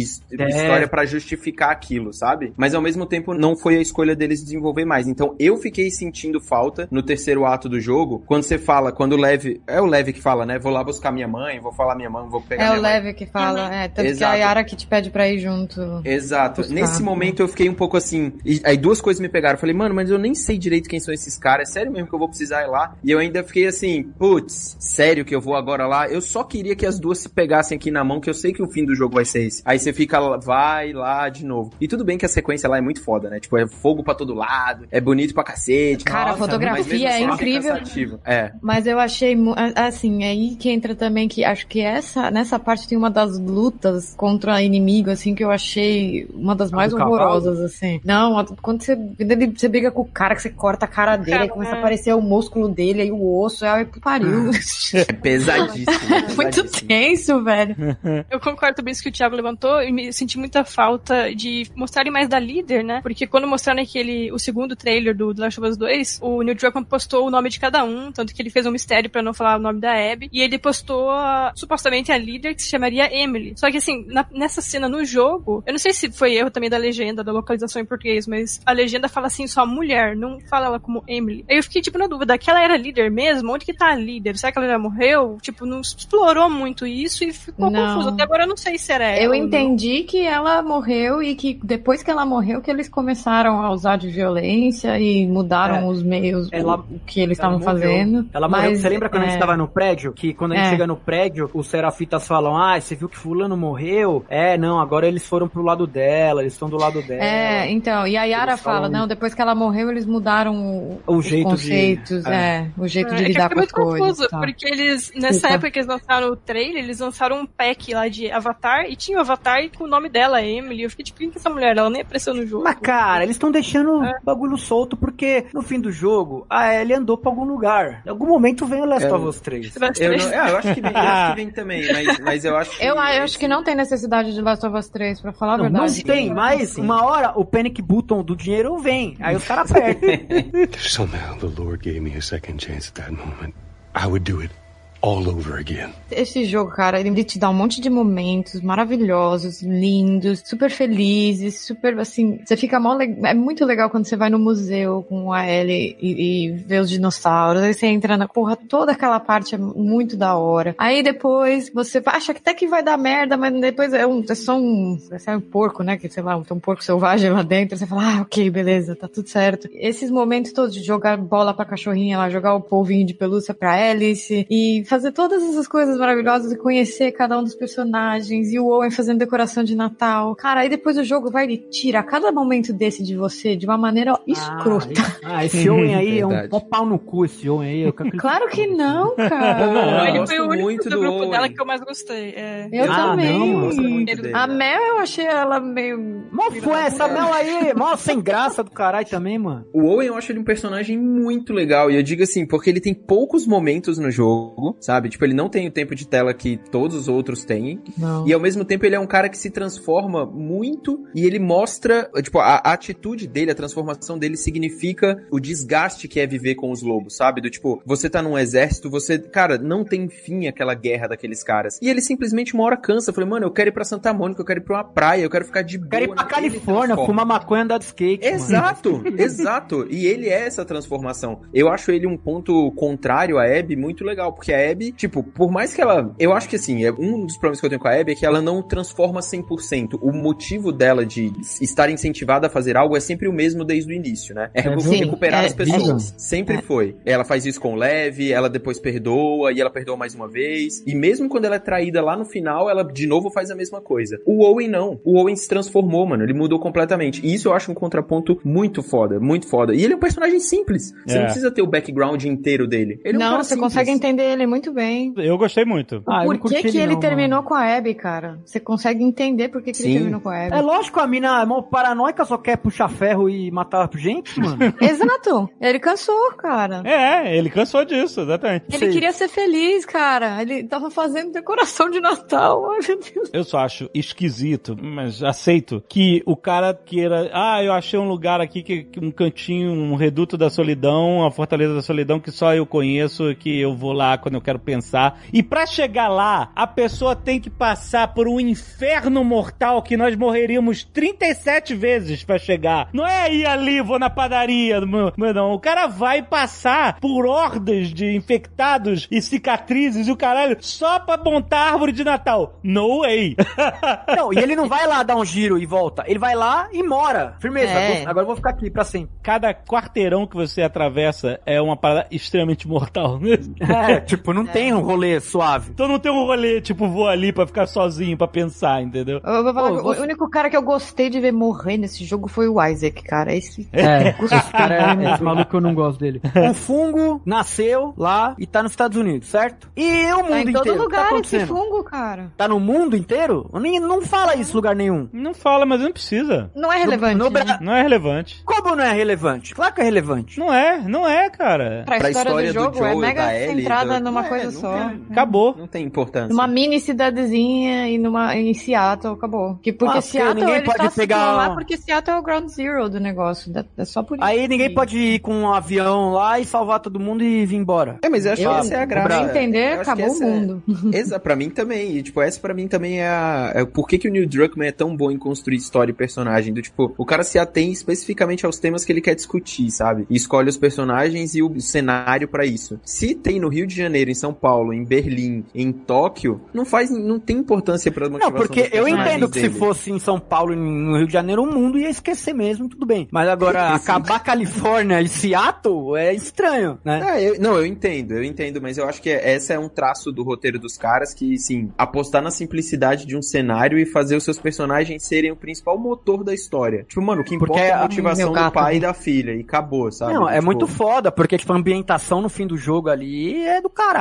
Tipo, a construção do cenário. Na é, Califórnia, né? na Califórnia é de cair o queixo, mano. E o que eu achei incrível é como, já que está abrindo o mapa, como esse jogo expandiu esse mundo destruído, mostrando as diferentes facções e como elas se comportam, como elas se organizam. Eu achei incrível como, primeiro, como isso afeta o gameplay, porque os serafitas se comunicam com assobios e, e você vê que tem uma linguagem diferente. Quando eles veem um companheiro deles morto no chão, tem um assobio de alerta Tem o mais urgente, é. quando eles veem você, tem outro assobio de combate, tem assobio de, ó, tô vindo por aqui, tem assobio de, tá tudo bem aí, tá tudo bem aqui. Incrível isso. Achei, nossa, foi imensamente imersivo de você ver que existem culturas diferentes, né? O nosso mundo todo é dividido por culturas diferentes. E o que acontece quando o mundo acaba e os seres humanos têm que se reorganizar em novas sociedades? Você vê, pela primeira vez, não é só um bando de gente Tribos, né? É. tribos e culturas diferentes e a forma como eles agem, a forma como isso afeta o seu gameplay, eu achei incrível, né? Enquanto tem os Wolves que são extremamente militarizados, uma facção que tomou conta da cidade, tomou a cidade da unidade de resposta militar oficial do governo, e o que eu acho muito maneiro que você vai vendo isso. Eu raramente leio bilhetes, cartinhas, essas coisas de videogame, não tenho saco. Mas no The Last of Us eu quero aproveitar tudo. Então você vai vendo a história de como Seattle foi fechado lá pela Fedra, que era a resposta oficial governamental. Eles eram tipo o CDC militarizado, assim. Um CDC militarizado, exatamente. E aí você vê como, que achei maneiro essa mistura de um apelido com, né, que é Washington Liberation Front, virar WLF, que virar Wolf, né, os The Wolves, como os Wolves se tornam uma milícia, que é uma coisa real nos Estados Unidos, tem mais de 200, 300, 400 milícias é, mapeadas hoje em dia, o que é assustador, mas você vê como é uma coisa extremamente, que faz parte da realidade, pelo menos americana, surgir uma milícia verdadeira que desafia aquele poder, o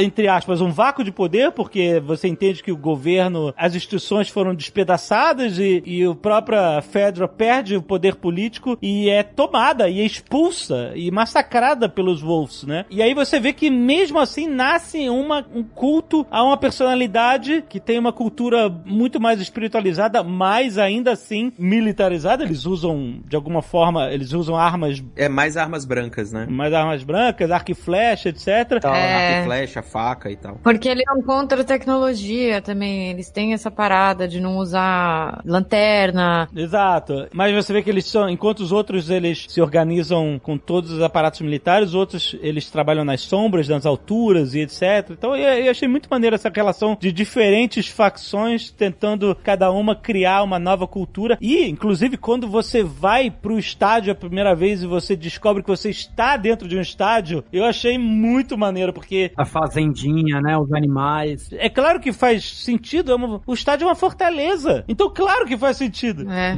E as tribunas virarem apartamento, eu achei super legal. É, é maneiro porque você sabe quando você faz a virada pra Abby e você tá lá dentro, você vê que você tá dentro de algum tipo de fortaleza, alguma coisa, você vê escola pras crianças, refeitório, assim, que que é isso? Que lugar é esse? Aí quando você vê que é um estádio de futebol, é muito incrível, é, é muito maneiro. E pra galera que que reclamou parece- que, ela treinou, que ela era muito forte pro tipo Uma de mulher, né? que tava. Não, não foi nem pra uma mulher, porque tem- tá cheio de, de é, crossfit, Não, né? cara. É, mulher de crossfit que tá. Que no, elas no são começo super- do jogo, os caras começou, ah, que não sei o que, que não sei o que. Eu falei, velho. A tá modelo de louco, corpo mano? dela é igualzinha a ela. É, é igualzinha a ela. Você viu o modelo de corpo Vi, dela? ela é No- linda. no- no- é linda. Inclusive. Mas o, o Linda, que eu linda. falei é que é muito possível, porque você vê, inclusive, quando você entra no estádio com a Abby, você vê o, uma puta academia, logo Academia de cara, assim, tudo mantido, bonitinho. Quer dizer, ela tinha estrutura Faz- pra fazer. é, É, um dos motivos dela terminar com o Owen é que toda vez que ela queria sair com o Owen, e aí ela dava foras no Owen porque ela tinha que treinar. E, e isso justifica o tamanho dela, porque ela não furava treino. Mas esse também era, o- era o escape dela, né? De, É, porque a- toda vez a que ele trazia um dela. assunto, ah, por que, que você tá obcecada nisso? O que ele queria ficar mais romântico, o que ele queria chegar mais próximo dela, ela botava a parede e falava, ah, não, eu tenho que treinar, eu tenho que ir embora. Também era o jeito dela de fugir um pouquinho do relacionamento, do- do- acho de- um pouco. Era de qualquer iniciativa dele. Tem esse lance É. da fortaleza, principalmente quando o jogo te leva lá pra Ilha dos Serafitas. Pra mim ficou muito óbvio como que o. Não óbvio, né? Mas a minha leitura da parada foi como que o Neil Druckmann trouxe uma leitura de como que o ser humano regride, né? Quando você chega ao limite de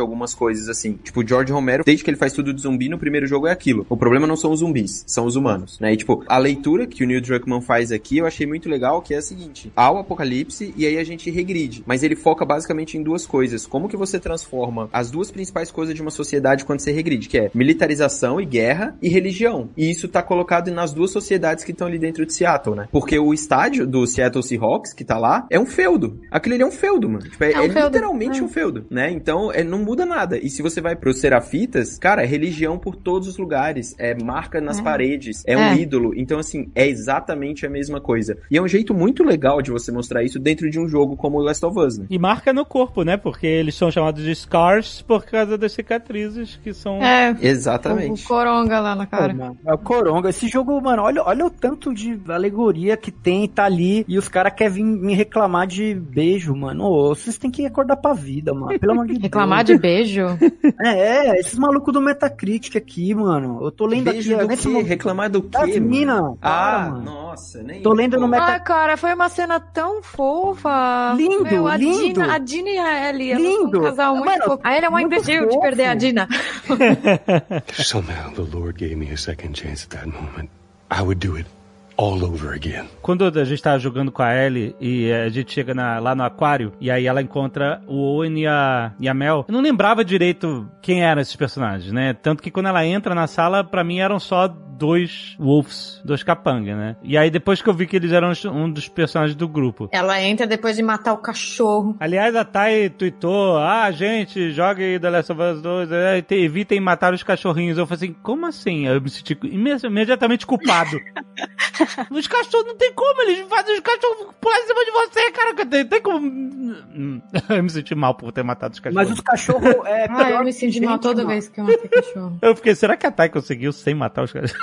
Então, na primeira vez eu matei porque eu queria explorar tudo, todas as áreas. Eu queria limpar tudo. Mas a segunda vez eu fiz tudo no stealth e eu passei sem matar nenhum. Só a Alice, né, que é obrigatório. Tá bom, eu vou, vou me sentir mal. Ah, Ai, agora eu me senti pior. Você ganha um troféu por isso, alguma coisa ou não? Não, no- não, no não jogo? tem. Não, os troféus são bem simplesinho, tipo, pegar todos os coletáveis, zerar. Porra, sacanagem, né? Deviam dar uns troféus tipo exemplar pra pessoa que não matou nenhum. É, é. né? O troféu PETA, né?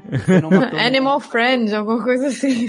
É, mano, porra. Tudo bem que no início, quando você joga com a Abby no início, tem aquele diálogo que ela fala que a Mel tá grávida e tipo assim, mas nessa, quando eu joguei a primeira vez, whatever, quem é Mel, nem sei quem é, tá grávida e tal. Eu só descobri na hora que ela mata a Mel e ela vê que ela tá grávida. Aí eu, pra mim foi o primeiro grande choque do jogo, assim, ai, Ellie, não, Ellie, o que que você tá fazendo? Sabe, tipo assim, what are you doing, sabe? Mas ela também ficou em choque. Isso que foi da hora também. É, mas só porque a menina tava grávida, ela não sabia quem era, É, né? ela ficou em choque por ser uma grávida. é. Foi Koff quem era. Foi aí que a história realmente me pegou, porque eu tava entendendo onde é que eles estavam indo. Tipo assim, nada que a Ellie tá fazendo aqui é heróico. É uma vingança que ela poderia, sabe, será que ela poderia evitar? É tipo assim, essa obsessão toda. Mas aí, será que ela era culpada? Ela tava lá no grupo que foi matar o Joe. Tipo assim, comecei a ter esse conflito de que eu tava jogando com a Ellie, que era a nossa heroína desde o primeiro jogo, né? Uma criança e cresceu e tal. E de repente, você começa a questionar a vingança dela, né? E quando muda pra Abby, e eu tava achando que você tava mais ou menos que nem no... Uma coisa que eu reparei na mecânica é a seguinte, sempre que você joga com um personagem que não é o personagem principal, não tem nada focado pra progressão do personagem. Você não pega colecionável, você não pega itens que vão montar outros itens, porque você tá jogando tipo flashback. Você tá jogando flashback da Ellie e você não vai pegar é, garrafinha, você não vai pegar nada, é um flashback. Daqui a pouco, porque não vai ter progressão aquilo. Aquilo vai ser um, um alt tab na história. Você ruxa, né? É, e aí quando eles mudam pra Abby, e aí a- eu peguei a primeira medalhinha que ele coloca como colecionável, eu falei, A moedinha, né? é, a, meu- a moedinha isso. Eu falei, colecionável? Hã? Eu falei a mesma coisa. Aí de repente você começa a pegar item de pedaço de papel, começa a pegar pano, pega remédio e faz assim, hã? Progressão de personagem com a Abby? Então isso foi um outro choque, sabe? Tipo assim, o que, que vocês estão fazendo? E é legal porque o jogo faz você ficar incomodado o tempo todo. E aí ele vai desfraudando a história. Tipo assim, peraí, esse é um personagem com uma história, e aí quando você mo- finalmente mostra o, flash- o flashback do hospital, que aliás, tudo, quando a câmera abre e mostra o panorama, assim como é no estádio, quando você passa pelo flashback que o, você e o pai estão lá tirando a zebra do, do arame farpado, né? E aí você vê que você tá no hospital, aí quando abre a câmera e você vê o hospital, aí você, é claro, o hospital é, é onde tinha o zoológico, onde a Ellie viu as girafas. Uau, não, estou, caraca, não! E aí você vê que a Abby tinha motivo, não que é justificável, nem nada é justificável, mas você entende a motivação que levaram os personagens a fazer aquilo. Aí você, nossa, cara, toda a história que é impactada por eles é uma história. A Ellie e o Joe são os vilões dessa história. Ah, toda ação tem uma reação também, né, fião? Teve muita gente que tava muito puto de ter que jogar. De falar assim, ah, eles forçaram goela abaixo jogar com a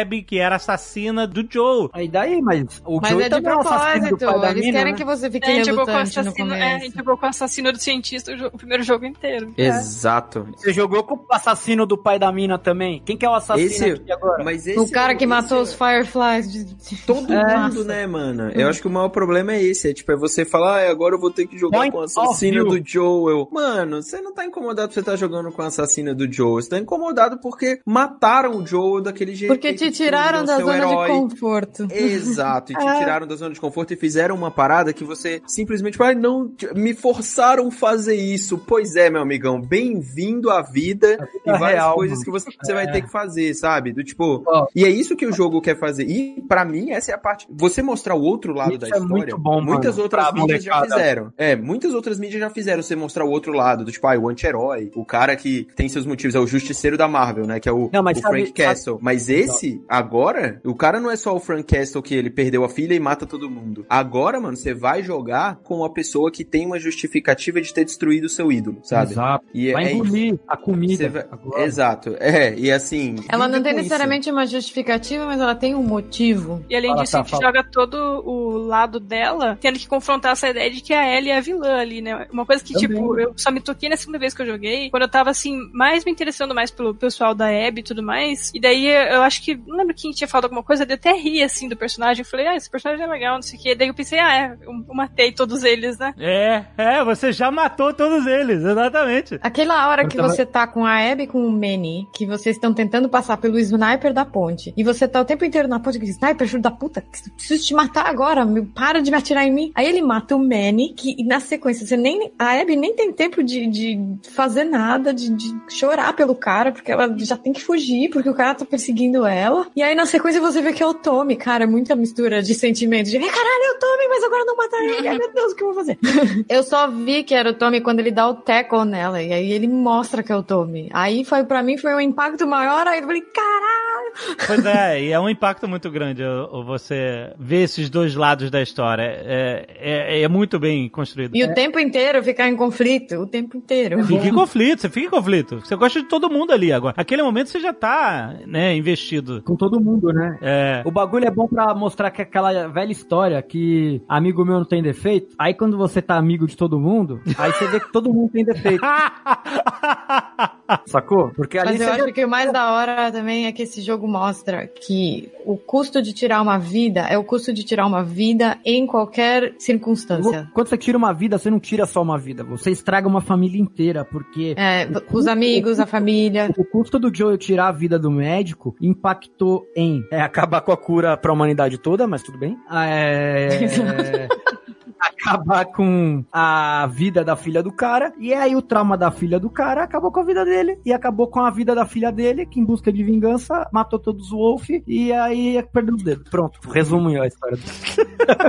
E perdeu a família, né? Porque a, a Dina e o bebê. E outra coisa, agora sem brincadeira mesmo, a consequência do ato dele causou que o que eu tinha dito lá atrás na- no nosso papo, que eles teriam tido o primeiro dia do resto das- da vida deles, foi interrompido por conta do dia, do momento que ele resolveu tirar a vida do médico lá atrás. Foi dali pra frente que a história de vingança da Abby começou, né? Então. É, tipo, Mas é, o- é também- quando eles tiram os- o Future Days, né, do deles, do tipo, puxando pra música de novo, ele É. acaba ali, literalmente, mas o... Mas também não teria, também né? é- Porque ela teria morrido Sim. aquele dia e aí também não ia ter acontecido. Então, Mas eu acho que é, a tem... história deles teria sido interrompida de qualquer maneira. E eu acho que a maior tristeza que fica no final do jogo, assim, porque eu fiquei angustiado também, o jogo me incomoda muito, mas eu acho que o sentimento de tristeza é que é muito grande no final, de ver a Ellie vendo que ela tomou as decisões de perder o que restava na vida dela, sabe? Uhum. Tipo, ela perde a Dina, ela perde a casa, ela perde o corpo, ela perde a lembrança, ela é incapaz Ela de ter perde a música. e Ela perde memórias, né? Do tipo, quando ela volta pra casa, não é só mostrar que as pessoas não estão mais lá, é que simplesmente as memórias que estavam junto com ela, as Tudo, né, lembranças, foram embora, foram consumidas pela vingança que ela escolheu ir atrás, sabe? Esse é o, é o negócio do tipo, não foi, ah, não- a culpada não é a Abby. A Abby não tem, não é a culpada disso, Não, sabe? Mesmo porque a... Abby se limpou da vingança dela no momento que ela deu a tacada de golfe na cara do Joe. Acabou. Ali ela tava limpa já. Ela, ela não ficou mais remoendo. Pra ela, a vingança dela ali tinha acabado, mano. Por mais que ela tenha sido obsessiva. É, né? mas ela foi depois atrás da, da Ellie de novo quando a Ellie matou o Owen. Quando Não, ela tudo bem, matou- mas, mas ela teve a opção de matar ela e ela E, resolveu. e dar ela não matou. Pois é. É, tá ligado? Uma parte disso foi por causa do Leve. O Porque Leve. A redenção da Abby foram as crianças. Foi, né? foi o Leve Ah, em específico. Então, é. a Ellie teve uma criança no colo dela que poderia ter mudado a visão dela, mesmo assim, ela teve a porra do Vanderlei, o Tommy do caralho,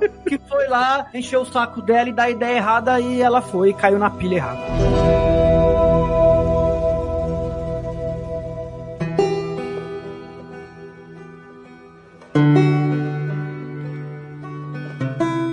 A cena do museu. Pra mim, aquela cena ali é a melhor. Pra mim, são as duas melhores cenas do jogo. Essa e a cena final, né? Do Joel lá. É a final, que o Joel fala que não se arrepende.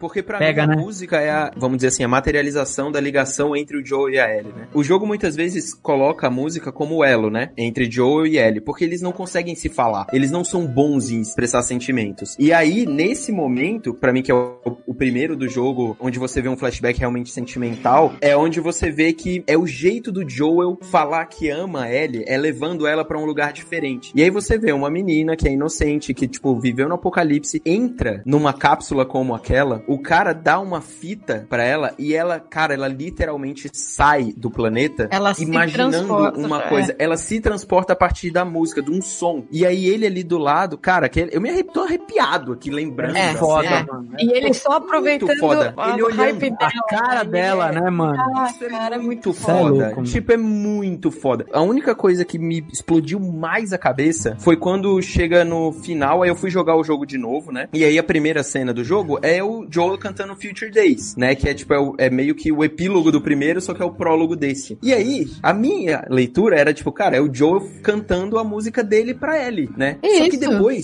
mas aí olha só, depois, tudo que aconteceu, mano, é a música da Ellie cantando pro Joel, na verdade. Porque ele fala, né, do tipo... If I ever were to lose you, É, I would ah, lose é, myself. sim, Exato, e tipo, Nossa, na eu vou verdade, chorar, a Ellie, no momento em que ela achou o Joel, ele já tava completo. A Ellie consertou o Joel. E na verdade, quem ficou quebrado, porque se alguém perdesse alguém, foi ela, e não ele, sabe? É. Tipo, na verdade, ele tá cantando o que vai acontecer com a Ellie. Nossa, foda, arrepiei agora. Caraca, verdades. É, É foda, mano. né? É louco, mano. Como é que é a música? A letra fala pra ele, ó, toca. If I ever were to lose I'd surely lose myself. Se eu fosse perder você, eu, eu me perderia. Era... Eu com certeza me perderia. Caralho, é bem foda mesmo. E aí, tipo, I've not, é, I've not found by Ô, rapidão, myself. eu vou abraçar meu filho ali, um rapidinho. E aí tem aqui, ele fala assim no- na primeira parte, né, do tipo, todas as partes que eu perdi, eu não preciso mais de nenhuma delas. Então, tipo assim, cara, a Ellie já acabou, mano. Tipo, ela perdeu tudo. Ela perdeu um dedo, mano. Tipo, ela perdeu, perdeu a vida, dois. Ela perdeu Dois dois dedos. dedos. Ela não consegue Ela fazer perdeu- um solo mais, mano. Ela não consegue mais Um tocar acorde. música também. Ela não consegue mais tocar música. E aí, na hora que ela não consegue Que é a tocar ligação música. dela com ele. Ah, ele- É, é, ela perdeu a ligação dela com o É. Olha ela tá chorando. Sabe? E aí, tipo, Thiago, esse- você é muito sensível, mano. Vou chorar. isso eu, cara, eu fiquei, eu juro, eu fiquei muito tempo olhando assim pra tela do tipo, Caralho, Mano, foda essa é a mesmo, música mano. da Ellie, velho. Que foda. e o mais incrível de tudo é que o Neil Druckmann já tinha pensado nisso no momento onde ele começou a criar a parte 2. Porque ele escreveu esse epílogo com a música Future Days antes desse jogo sair. Do tipo, ele já tinha em mente qual ia ser essa ligação. Eu acho que o Last of Us 1, mal, ele real, é muito... mano. Eu tô chorando de real, tô quase chorando de verdade, mano. O Last of Us 1, eu acho que ele tem todos os méritos de entrar no, no, no hall aí dos melhores jogos de todos os tempos e tal, porque ele reverte algumas coisas interessantes, mas algo que eu acho que já tinha acontecido muito em outras mídias, né? Do tipo, a gente já tinha visto muito e ele usa da interatividade pra você conseguir potencializar tudo. Mas o 2, cara, ele faz certas conexões e transforma personagens que é difícil de você ver em qualquer outra mídia, sabe? E o jeito que ele usa música, o jeito que ele usa a fisionomia das pessoas, o jeito que ele discute problemas sociais e a forma como ele constrói os personagens vai muito além do que muito filme que a gente vê, do que muito livro que a gente lê, sabe? E ele ainda deixa você controlar os personagens. Cara, é muito, é muito foda. Esse, esse, a história desse negócio é tipo, a gente vai discutir muito ainda, eu acho, por um bom tempo e vai mudar a indústria, eu boto fé. Eu acho também. E eu vou te dar mais uma conexão de música com a história, que é quando a Ellie canta Take On Me, do Aha pra Sim. Dina. Maravilhoso. Sim, sim. Porque ela fala, Take on me, take me on, I'll be gone in a day or two. É.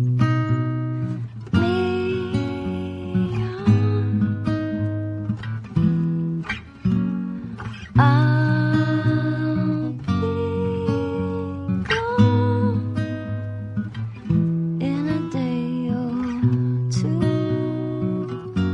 Ela vai É embora, tá ligado? foreshadowing, né? Ela vai, É é, o o tal do foreshadowing. foreshadowing. Ela, ela vai sair fora e ela e tem uma parte do- dessa música do Aha que ele fala It's no better to be safe than sorry. Então, quer dizer, ela vai fazer o que ela quer fazer e foda-se, entendeu? Eu só fiquei esperando muito, muito momento que ela ia fazer.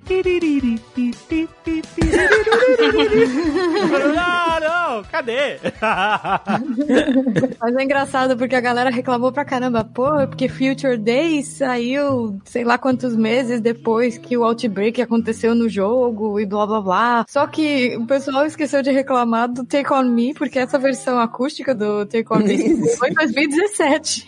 É, cara, abraça a criatividade do sabe? cidadão, né? Foda-se, exato, cara usar porra. a música, Arti- meu. Exato, um baita de um artifício que pro tem que ser- ficar irado. Ah, não, o pessoal é muito chato, cara. Tem nego que quer fazer nitpicking de idiotice só porque quer alguma coisa pra criticar. Somehow the Lord gave me a second chance that moment, I would do it all over again.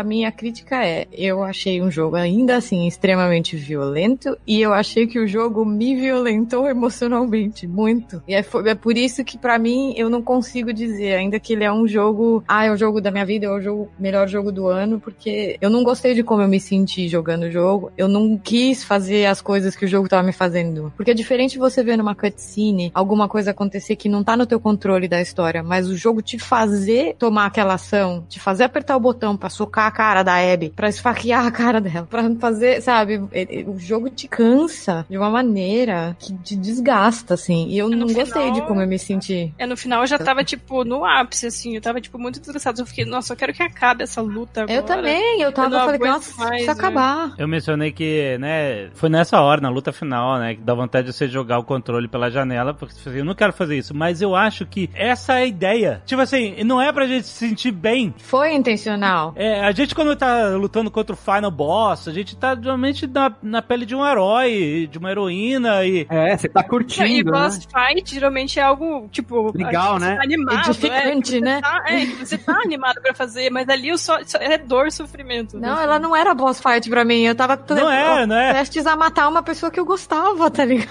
Não. Exato, e esse desconforto, porque assim, nem toda obra, principalmente videogames, videogames eles estão muito associados à diversão, a você se divertir, desligar, sabe? Simplesmente ter uma atividade recreativa. Mas, como o Harold Stricker, nosso querido Android, já falou, nem toda obra ela tem que trazer prazer pra você, né? Às vezes Não. uma obra, a arte, ela serve pra te incomodar e pra fazer você refletir e pensar sobre certos aspectos. É, E o fato deles trazerem isso pra um videogame que é, na nossa mente, um aparato associado à diversão, a entretenimento, a, sabe, empolgação e tal, isso aqui, de repente ele te joga pra baixo de uma certa forma que você não tá querendo jogar isso. E quando a pessoa tá criticando o jogo focado nisso, como você falou, assim, eu não gostei como o jogo me fez me sentir, é plenamente válido a crítica, porque ele fez isso de propósito, pra meter o dedo na, na ferida e aceita a crítica. E eu vou dar um exemplo de algo que a gente produziu, que teve uma sensação e críticas, que eu entendo as críticas, mas teve um propósito de fazer esse final. E eu vou dar spoiler aqui do final do nosso audiodrama T-Zombie, que a gente publicou em 2012. Um audiodrama que conta a história de um médico que sobreviveu a um apocalipse zumbi. E ele é, é um monólogo que é representado pelo Guilherme Briggs. Fantástico, que ator que ele é. E, ele, e é um roteiro do Fábio Abu, que a gente produziu e como audiodrama publicou. Se você quiser procurar, procura aí T-Zombie. Zombie com dois Is no final. Zombie. T-Zombie. Mas eu vou dar um spoiler aqui do final. Eu, eu quero que o Léo... Que assim, a história é toda... Você ouve a história que está toda gravada num gravador. Porque como o personagem principal era um médico legista, a história começa no- na mesa de uma autópsia e que a vítima, ela vira um zumbi ali na frente dele. E ele foge. Consegui falar com a Lilian.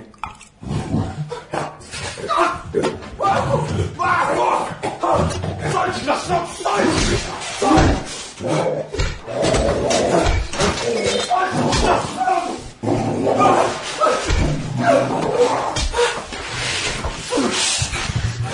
Oh.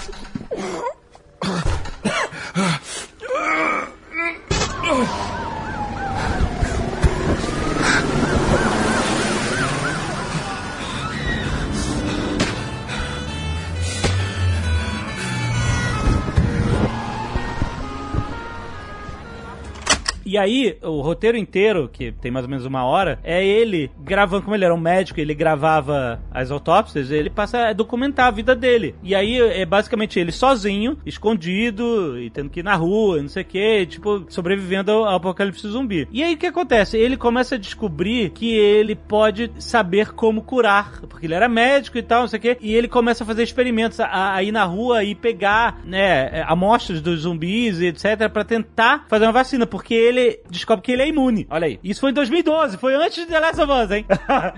Boa. Só que no final, quando ele tá realmente. Você dá toda essa esperança, do nada. Eu tô com um corpo, sem sombra de dúvidas, contaminado à minha frente. Eu tô prosseguindo com a dissecação, sem o uso de luvas ou material de proteção. Os órgãos encontram-se praticamente liquefeitos. Eu estou extraindo agora a língua para ter contato direto com as glândulas salivares. Eu sou imune. Eu sou imune. Eu sou imune. Eu preciso ser imune. Depois de tanto tempo buscando. Depois de tanto tempo buscando montar o quebra-cabeça, eu percebo que talvez a peça faltante esteja. Toma aí, zumbi fela da puta! Otário, tomou um tirambaço de bobeira! aí, tu também tinha que gastar uma bala? Esse era um dos carniceiros, era só dar uma machadada na cabeça dele e morreu, acabou! Eu não quero nem saber, zumbi bom é zumbi morto. Meto bala pra caralho na cara dele. E ali? Caraca, meu irmão! tá sangrando! que foi? Tu tá sangrando? Não, porra, porra do zumbi! Zumbi não sangra, caralho! Tá, tá vermelho aí! Ih, rapaz, o cara tava vivo! Puta que pariu! Puta que pariu! Ah, não, não, mas o que, que ele tava fazendo abrindo outro zumbi? Ninguém É, mandou, meu. é, ninguém mandou. Mim Vai se zumbi. fuder. Ah. Sabe que tem toque de recolher? Aí morreu. É isso mesmo, seu cadáver. ó. Já era, amigo. O que que é? O que, que tinha com ele aqui, ó? Um gravador. Caraca, novinho. Faz tempo que eu não vi um desse assim, ó. Vamos pegar as pilhas.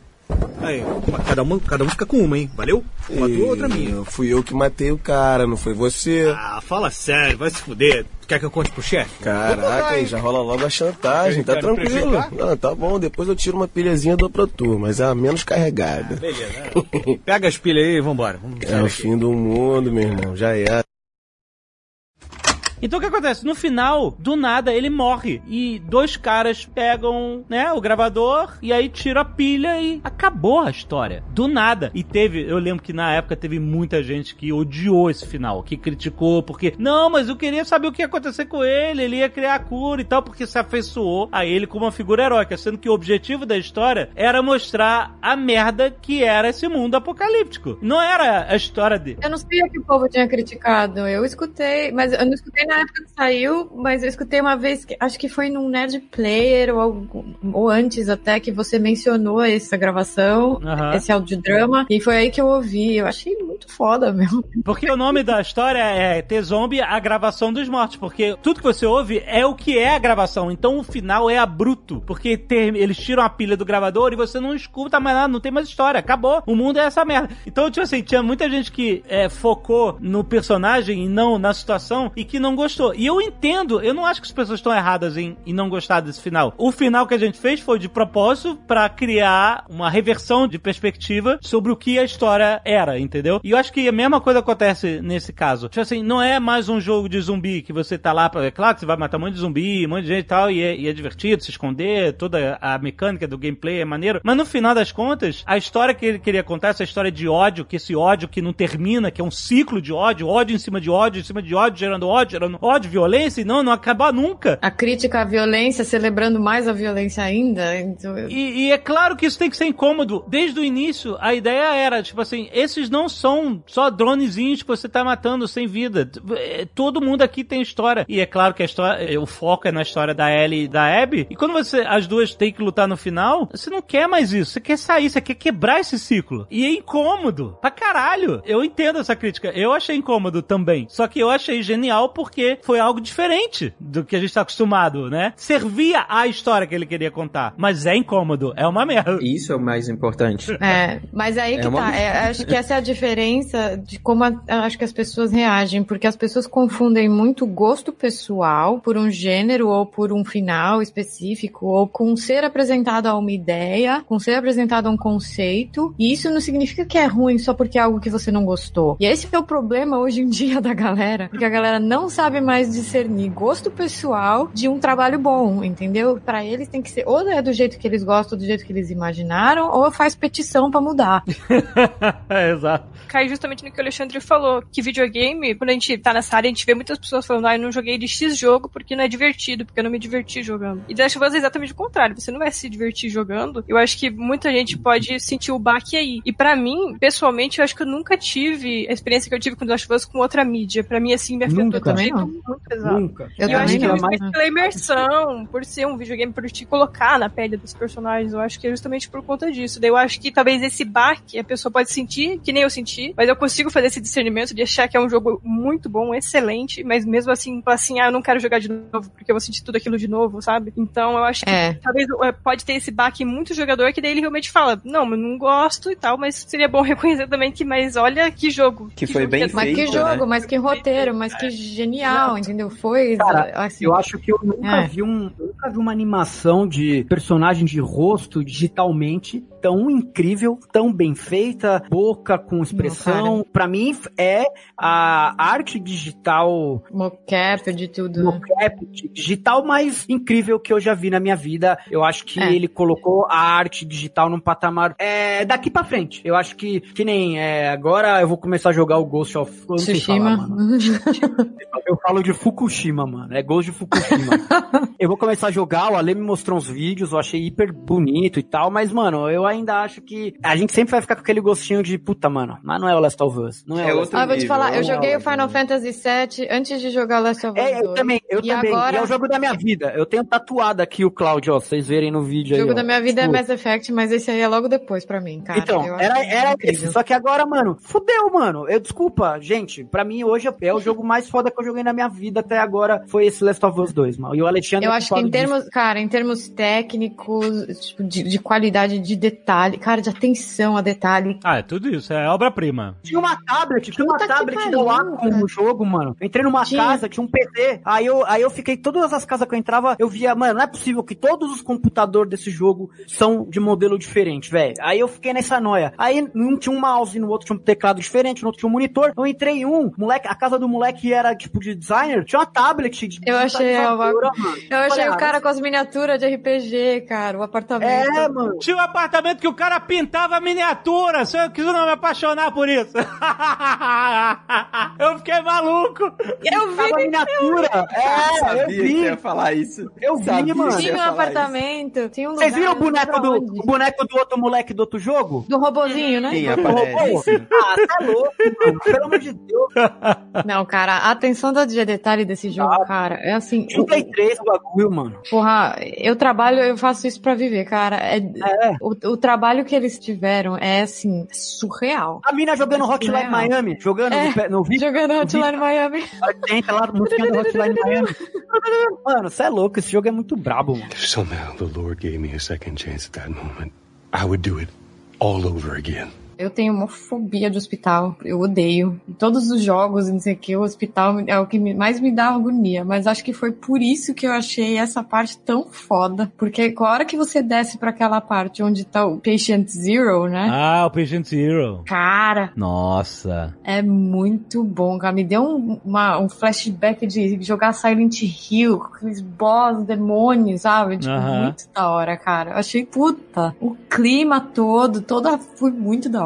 É legal porque no The Last of Us, eles, como um negócio de fungo, né? Eles ficam, eles determinam bastante de quanto mais tempo o infectado ficar, mais ele vai ficando monstruoso, que o fungo vai se desenvolvendo, né? E, e onde apareceu aqueles bloaters, aqueles bichões, você sempre vê aqueles fungos todos na parede, né? Que é como se ele ficasse hibernando lá e, e se desenvolvendo. E aí você imagina o que, que aconteceria com o Patient Zero, de 30 anos de, de evolução isolado do mundo, né? E achei maneiríssimo. Caralho. E aí ele grudou nos outros. Ah, puta cara. Grudou, foi um puta boss fight, eu achei incrível. É o Megazord de fungo, mano. Exatamente. É, eu fiquei muito torcendo pra ele ser o único. Eu também, é, não, que putz, grilo, não traz outro desse. Não Mano, viram um eu- bicho eu- pra, eu pra não vir de tinha novo. mais- Não tinha mais bala, não tinha mais bomba, não tinha mais porra nenhuma. Eu ia sair na mão e ela é ruim, não é, mano? Tipo assim, é legal que foi com a Abby, que sabe, personagem é mais power, Tanque, né? tanque, né? e foi uma luta incrível ali no, num cenário que vai sendo destruído enquanto você vai lutando, vai fugindo. As luzes, né? As luzes também nesse cenário é muito incrível. Fica um. É. fica- visualmente é muito impressionante. Vou te falar Tudo na real aqui, água, mano. é muito legal. No, no- no fim do jogo, fazendo um balanço, velho. Eu vou ser meio desgraçado falar isso, mas eu curti mais a Abby. Pra Eu também. Olha, o que você xingou na live, eu vi a tua live de você quando o Joe morre, eu vi você xingando ela até eu vou falando que tu ia caçar ela até o... Você lembra? O Alexandre veio no particular. Ô, Liba, tá pegando pesado aí, mano.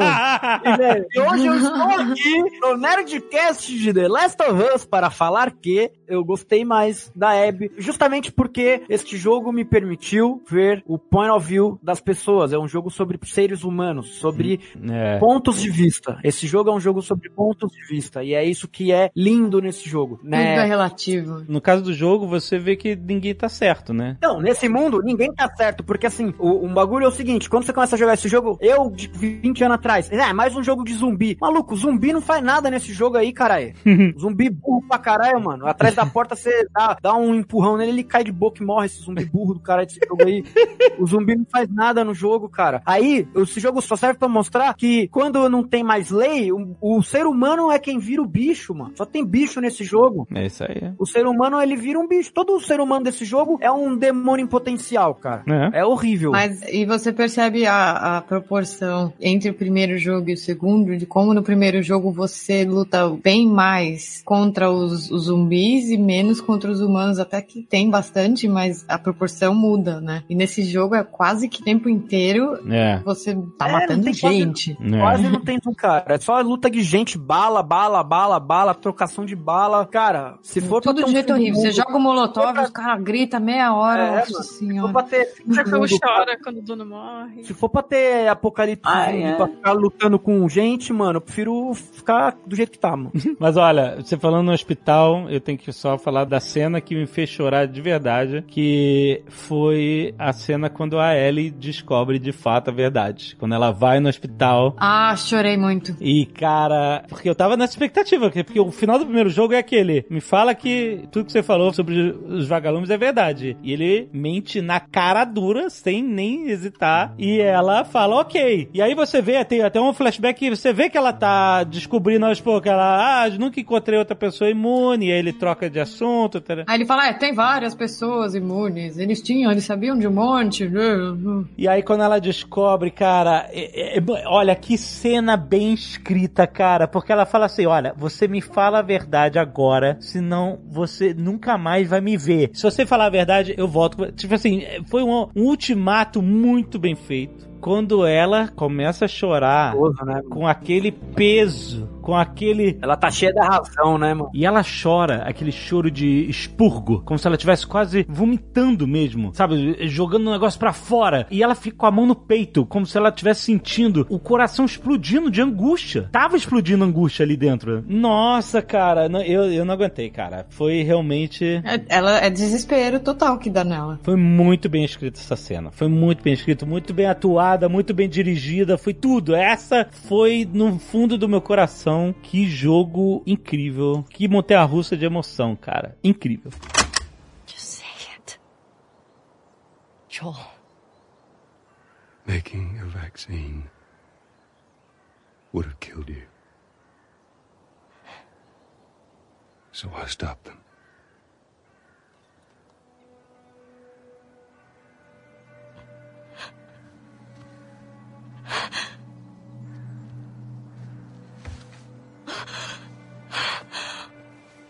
Oh my god.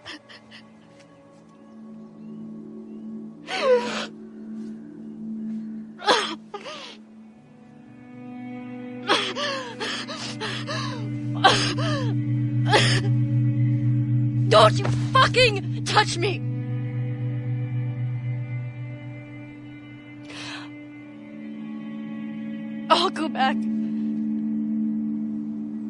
Done.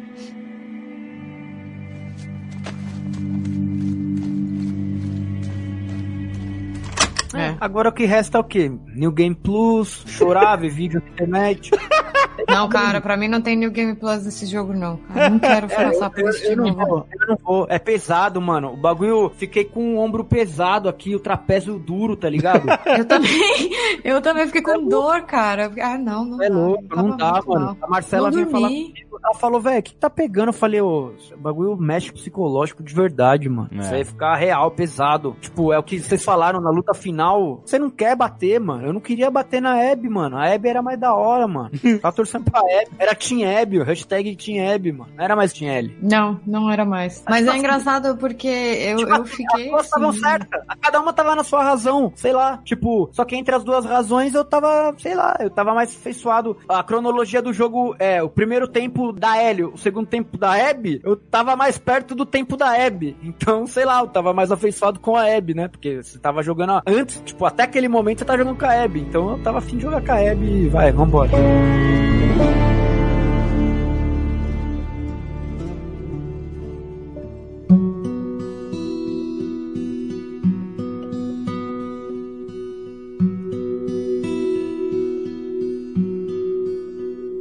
No final, a Marcela trouxe uma teoria aí da galera que é o seguinte: quando a, a Ellie chega na casa, a casa tá vazia, você, ó, tá vendo a merda que você fez, entendeu? Só que a galera notou que na cena, quando ela chega, mostra o pulso dela que ela tá com O bracelete. o bracelete que ela tinha deixado com a Dina, né? Ela tinha deixado quando ela É que ela não tinha levado o bracelete, porque na, é, o que o pessoal, os fãs teorizaram é porque nas cenas que ela vai buscar a Abby, onde no compound lá dos Rattlers, ela tá sem o bracelete. Tanto que na cena final você vê, tá- o pulso dela tá sem nada. E aí, na cena do que ela chega na casa, na fazenda, que ela tá com não só roupas diferentes, mas ela tá sem as armas dela e ela tá com o bracelete da Dina de novo. Ela foi na cabineira, roubou e foi embora. Não, não, ela, ela aparece antes de entrar na casa, já com a parada. É, antes de entrar na casa, quando mostra a mão dela. Mas todo mundo foca no dedo que tá faltando e não vê o bracelete. E a galera tá dizendo que, teoricamente, significaria que ela teria, sei lá, passado em Jackson e teria visto a Dina lá e conversado com ela e. e... Tomou É. a bota e foi pra fazenda. E pegou o bracelete e ela foi na casa buscar o violão. Buscar as coisas dela, porque a, a- a- inclusive você vê que ela não chega surpresa na casa, porque ela não grita, Dina, não tenta achar ninguém, ela não tá surpresa que tá vazia. É, mas não mostra a cara dela, mostra só. Não mostra a cara dela. Ela não gritaria, porque quando ela entra na casa, não tem os móveis, pri- só tem uma mesa e tal. Então, tipo assim, eu, na hora, eu tinha pensado, ah, ela entendeu o que aconteceu. Não precisa gritar, Dina. Não, mas eu voltar- acho que ela. É, de alguma maneira, a teoria fala que ela, ela sabia que a Dina já não tava mais lá, porque o que a- falam que ajuda nessa teoria, é porque quando você tá na casa lá e você investiga, tem uma carta da mãe do Jesse pra Dina falando que elas são sempre bem-vindas em Jackson. A gente não falou, um lugar. uma, a gente não falou nenhuma vez do japonês O Jesse? Nenhuma vez. Tadinho, cara. Morreu mal do nada, coitado. Foi da hora, ficou atrás das minas, o tempo todo, da hora, apareceu, tomou um balão no olho e GG. Essa foi, Foi mó Game of. Thrones a, a morte dele. Foi mesmo, Nossa, foi muito bom. Mano, o moleque entrou, tomou um balão da Abby e é isso. É, o que eu acho interessante é justamente isso. Tem um paralelo, né, entre a morte do Jesse e do Manny. As duas são duas mortes de pá, e você não consegue nem assimilar a morte ali, nem digerir. Não, é, porque já acontece um monte de coisa logo na sequência. As duas são tão yin yang que uma matou a- o, sei lá, o homem ou a figura Amigo, masculina né? da, vida, da vida da outra, né? Se for parar pra analisar também. Porque Né, na verdade, ele- a, a Ellie matou mais, todas, né? A Ellie foi a Arya Stark. Ela foi lá, só foi riscando a lista. Você, você, você, você, você, você.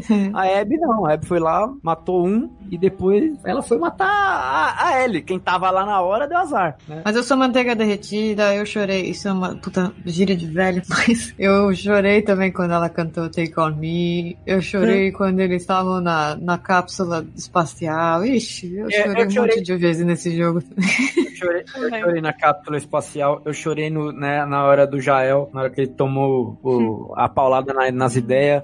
Eu fiquei abalado de verdade.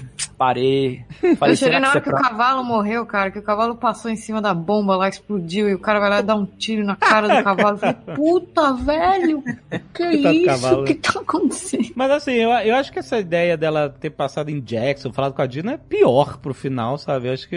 Eu acho que pior é porque suaviza o final dela ter se perdido. É, porque pra mim é mais, é mais chocante ela chegar lá e a casa vazia. É tipo, é, é claro, olha a merda que vocês. Aí, ó, a bota. Eu tentei Esse, ó. pesquisar se até a gravação de hoje, se o Neil Druckmann tinha confirmado, porque teve uma galera que tweetou pra ele, e mandou mensagem, eu não sei se ele chegou a confirmar pra algum jornalista maluco, é. também. Esse maluco aí não vai ter mais, mano. Marcela, você que trabalha na indústria de games, há a possibilidade de ter sido um asset que já estava com a, a- o negócio no braço que eles não viram e passou? Tipo, um erro de continuismo de games? Cara, eu não sei. Ao meu entender, a única outra solução que eu, na minha cabeça é que ela tava com esse bracelete o tempo inteiro com ela, no bolso, ou naquele barco que ela tava. E a única coisa que aconteceu foi que ela botou de volta, porque ela queria chegar na casa com o bracelete pra mostrar pra Dina: Ei, eu tô aqui. Não tem nenhuma cena que ela deixa com ela a parada ou não? Não, ela não tem uma cena que ela devolve o bracelete pra Dina. Eu não lembro de ter visto, não. Eu também não lembro, não. Eu só vejo, você só vê ela sem. Mas quando ela vai pra lá, ela vai sem. Na cena que ela tá na- pegando as coisas pra ir. Aí você sabe que eu não percebi, porque É, eu, não, não eu não consegui achar. Mas assim, a teoria mostra aquela cena de quando ela aparece já na praia, que ela desce do barco, ela já tá sem. Então eu não sei se ela pode ter largado no barco também. Como ela largou as armas, eu não sei. Uhum. Eu não sei, a galera também acho que quer acreditar um pouquinho que teve um resquício de final feliz, pra, sei lá, dar uma esperança. Deixa. Acreditar que o É, o povo não aceita o agridoce, tá ligado? É, O bagulho vamos abraçar terminou na hora, mano. O bagulho é graça. Eu acho que tem que abraçar a desgraça, porque essa era a ideia tá do ligado? jogo. É, a mina Exato. terminou sem dedo, não vai tocar violão, tá sozinha, vai dar giro de mochila sozinha, vai ser difícil tirar Dark Flash também, sem dedo, e é isso. Se bobear, ela até tenta voltar pra Jackson, mas Eu acho que ela Já- foi pra já Jackson, perdeu ela tudo. fazenda. Nego fazendo uma teoria onde ela foi, onde ela foi. Ela foi pra cidade, velho. Ela tem música, casa dela, casa do Jael, a Então, galera dela. ela foi pra Jackson, cara. É, pronto, acabou. Aí imagina, corte seco. Ela tá em Jackson bem louca de drink, comendo churrasco e é isso. A galera fazendo várias teorias e ela tá curtindo a vida só, suave. E pronto. É. Não, mas aí por que, que elas saíram de Jackson? Essa que é a parada, entendeu? Ué, porque a mina dela queria sair, ela foi com a mina dela. Aí Eu acho que ela elas voltou. saíram de Jackson Ela voltou, porque a Abby não tem a falou, eu dela? nunca mais quero te ver. Então Não, elas é um elas, jeito na de parte, é, na recomeçar, parte né? do- é, na parte do é, mundo semi-aberto, a Dina fala que ela sempre queria. Que ela sempre no- quis morar na fazenda. É verdade. Elas É. conversam sobre ter, e daí ela, daí ela ainda fala. Ele fala que nunca teve um pet lá, um animal doméstico, e daí ela falou assim: ah, a gente devia então, ter a fazenda e ter os animais lá. E ela É por isso que elas Verdade. foram pra fazenda. Porque a Dina queria ir pra fazenda. Aí, tipo, chegou, tomou bota, fi. Vai pra casa da mãe. A casa do pai era a casa do Jael. A casa do Jael em Jackson, firmeza. É. Vai pra casa do pai. Várias violas, tem uns drinks, já era. Eu acho que eu tô considerando isso pra minha velhice. Fazenda? Fazendinha na Nova Zelândia. Como a Zagal falou, a Nova Zelândia criar umas ovelhas. Acho que pode ser uma boa. as fazendas da Alemanha aqui são da hora, né? Tem umas um fazendas churrasco. muito bonitas aqui. Ah, era, moleque. Eu vou colar com vocês. Eu, eu faço churrasco, vocês pintam uns bonecos e é, e é isso. If somehow the Lord gave me a second chance at that moment, I would do it all over again. Eu demorei pra entender por que que o Lev e a irmã foram expulsos lá dos cicatrizes. É, é porque o Lev era trans e eles não aceitavam isso? Isso. Exatamente. Aí ele raspou a cabeça. E só os Porque ele tava prometido pra um cara pra casar com um maluco lá. Por Ah, causa dos Esse é o guerreiro, né? dele. Esse é É. o guerreiro de Nayara, só que daí foi encaminhado É. pra outro. Mas aí tinha um lance da que a mãe não entendia, a mãe não concordava porque ela era devota. Ela era devota, beatona, é. É interessante. Eu- inclusive o ator que faz o Lev também é trans, né? Uma coisa que eles se preocuparam de inclusão bem legal nesse jogo e Ah, eu não sabia disso, que legal. Sim, bem importante. o Lev, ele acaba sendo essa ligação de redenção da Abby, né? Que, como eles salvaram a vida dela, inclusive, né, que eu, eu fiquei muito impressionado que esse foi o primeiro vídeo que eles soltaram de divulgação do The Last of Us com esses personagens que a gente não sabe, não era o Joe, não era a Ellie, né? E a gente nem sabia, eu nem sabia que eu ia me afeiçoar tanto a essa história desses personagens, né? Quando É, Eu lembro que na época eu achei violentíssimo. Violentíssimo, é, não, é, é pra chocar mesmo. É muito pesado. E é engraçado que o Lev para a Abby tem uma relação do que foi a Ellie pro Joe, né? Porque o Lev proporcionou pra Abby uma revisão dos seus próprios conceitos, no caso em que ela vira uma outcast. Ela era wolf, sabe? Total. Ela largou né, os Wolves. Eles viraram É. tudo pra ela. Não, largou e matou o cara, o líder dos Wolves, cara. Aquele filha da puta. Mereceu. E a Abby passa a ser uma vilã pros Wolves. E aí você vê como essa história não tem fim. Como tudo é perspectivas diferentes. É, e agora eles vão perseguir ela, entendeu? É, é uma merda.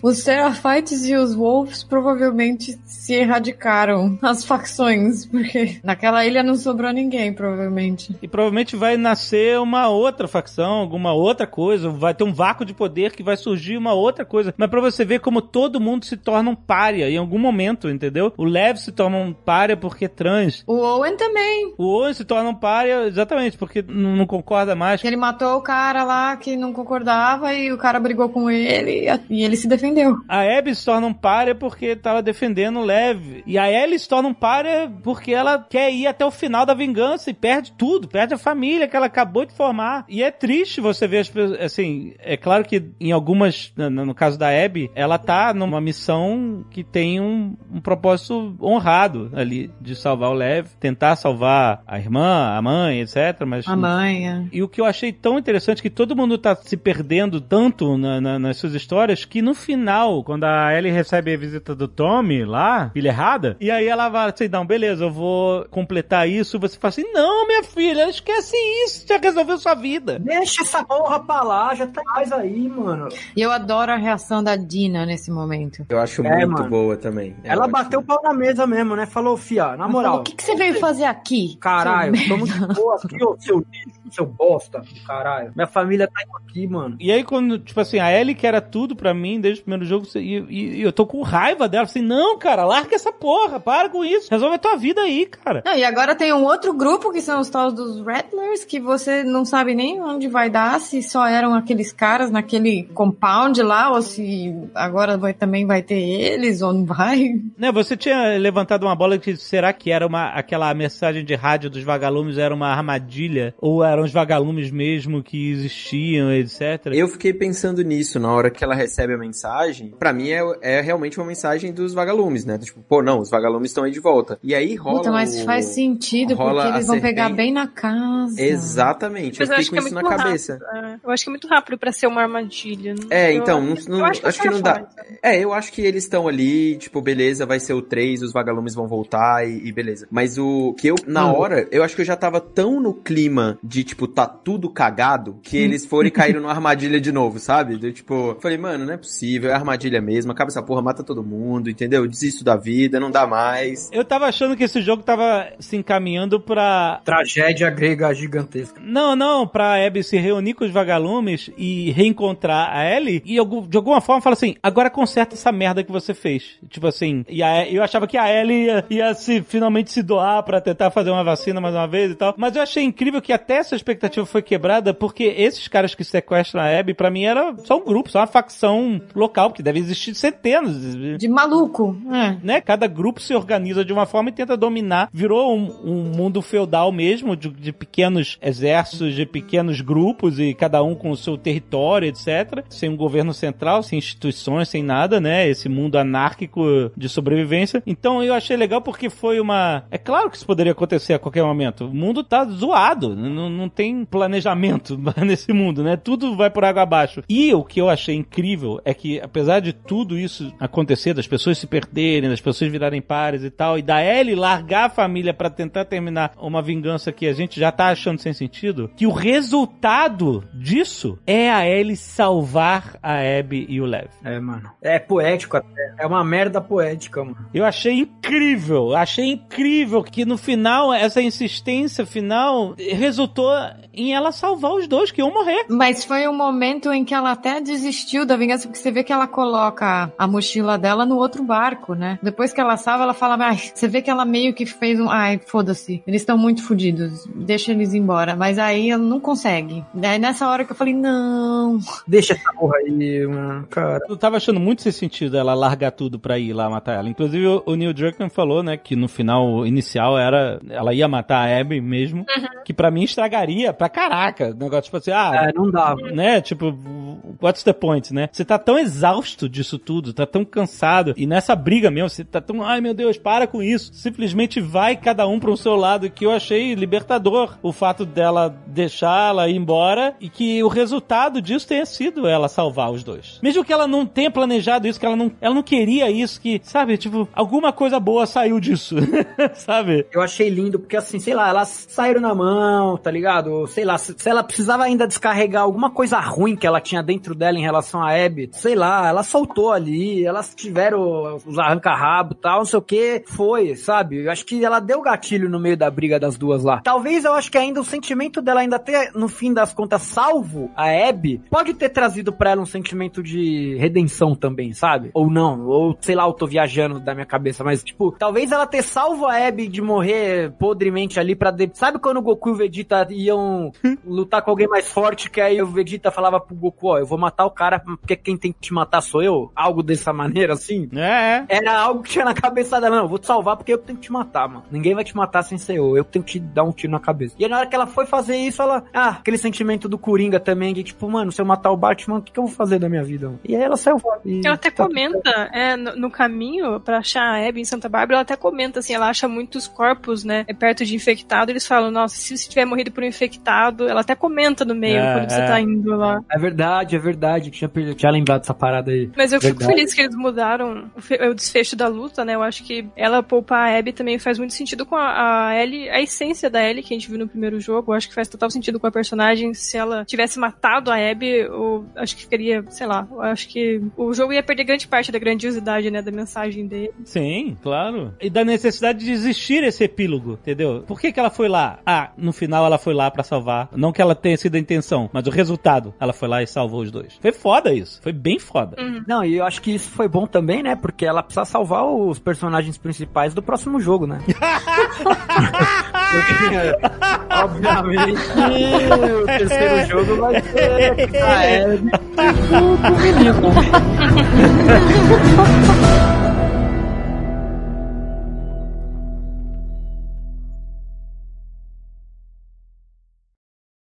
Este Nerdcast foi editado por Radiofobia, podcast e multimídia.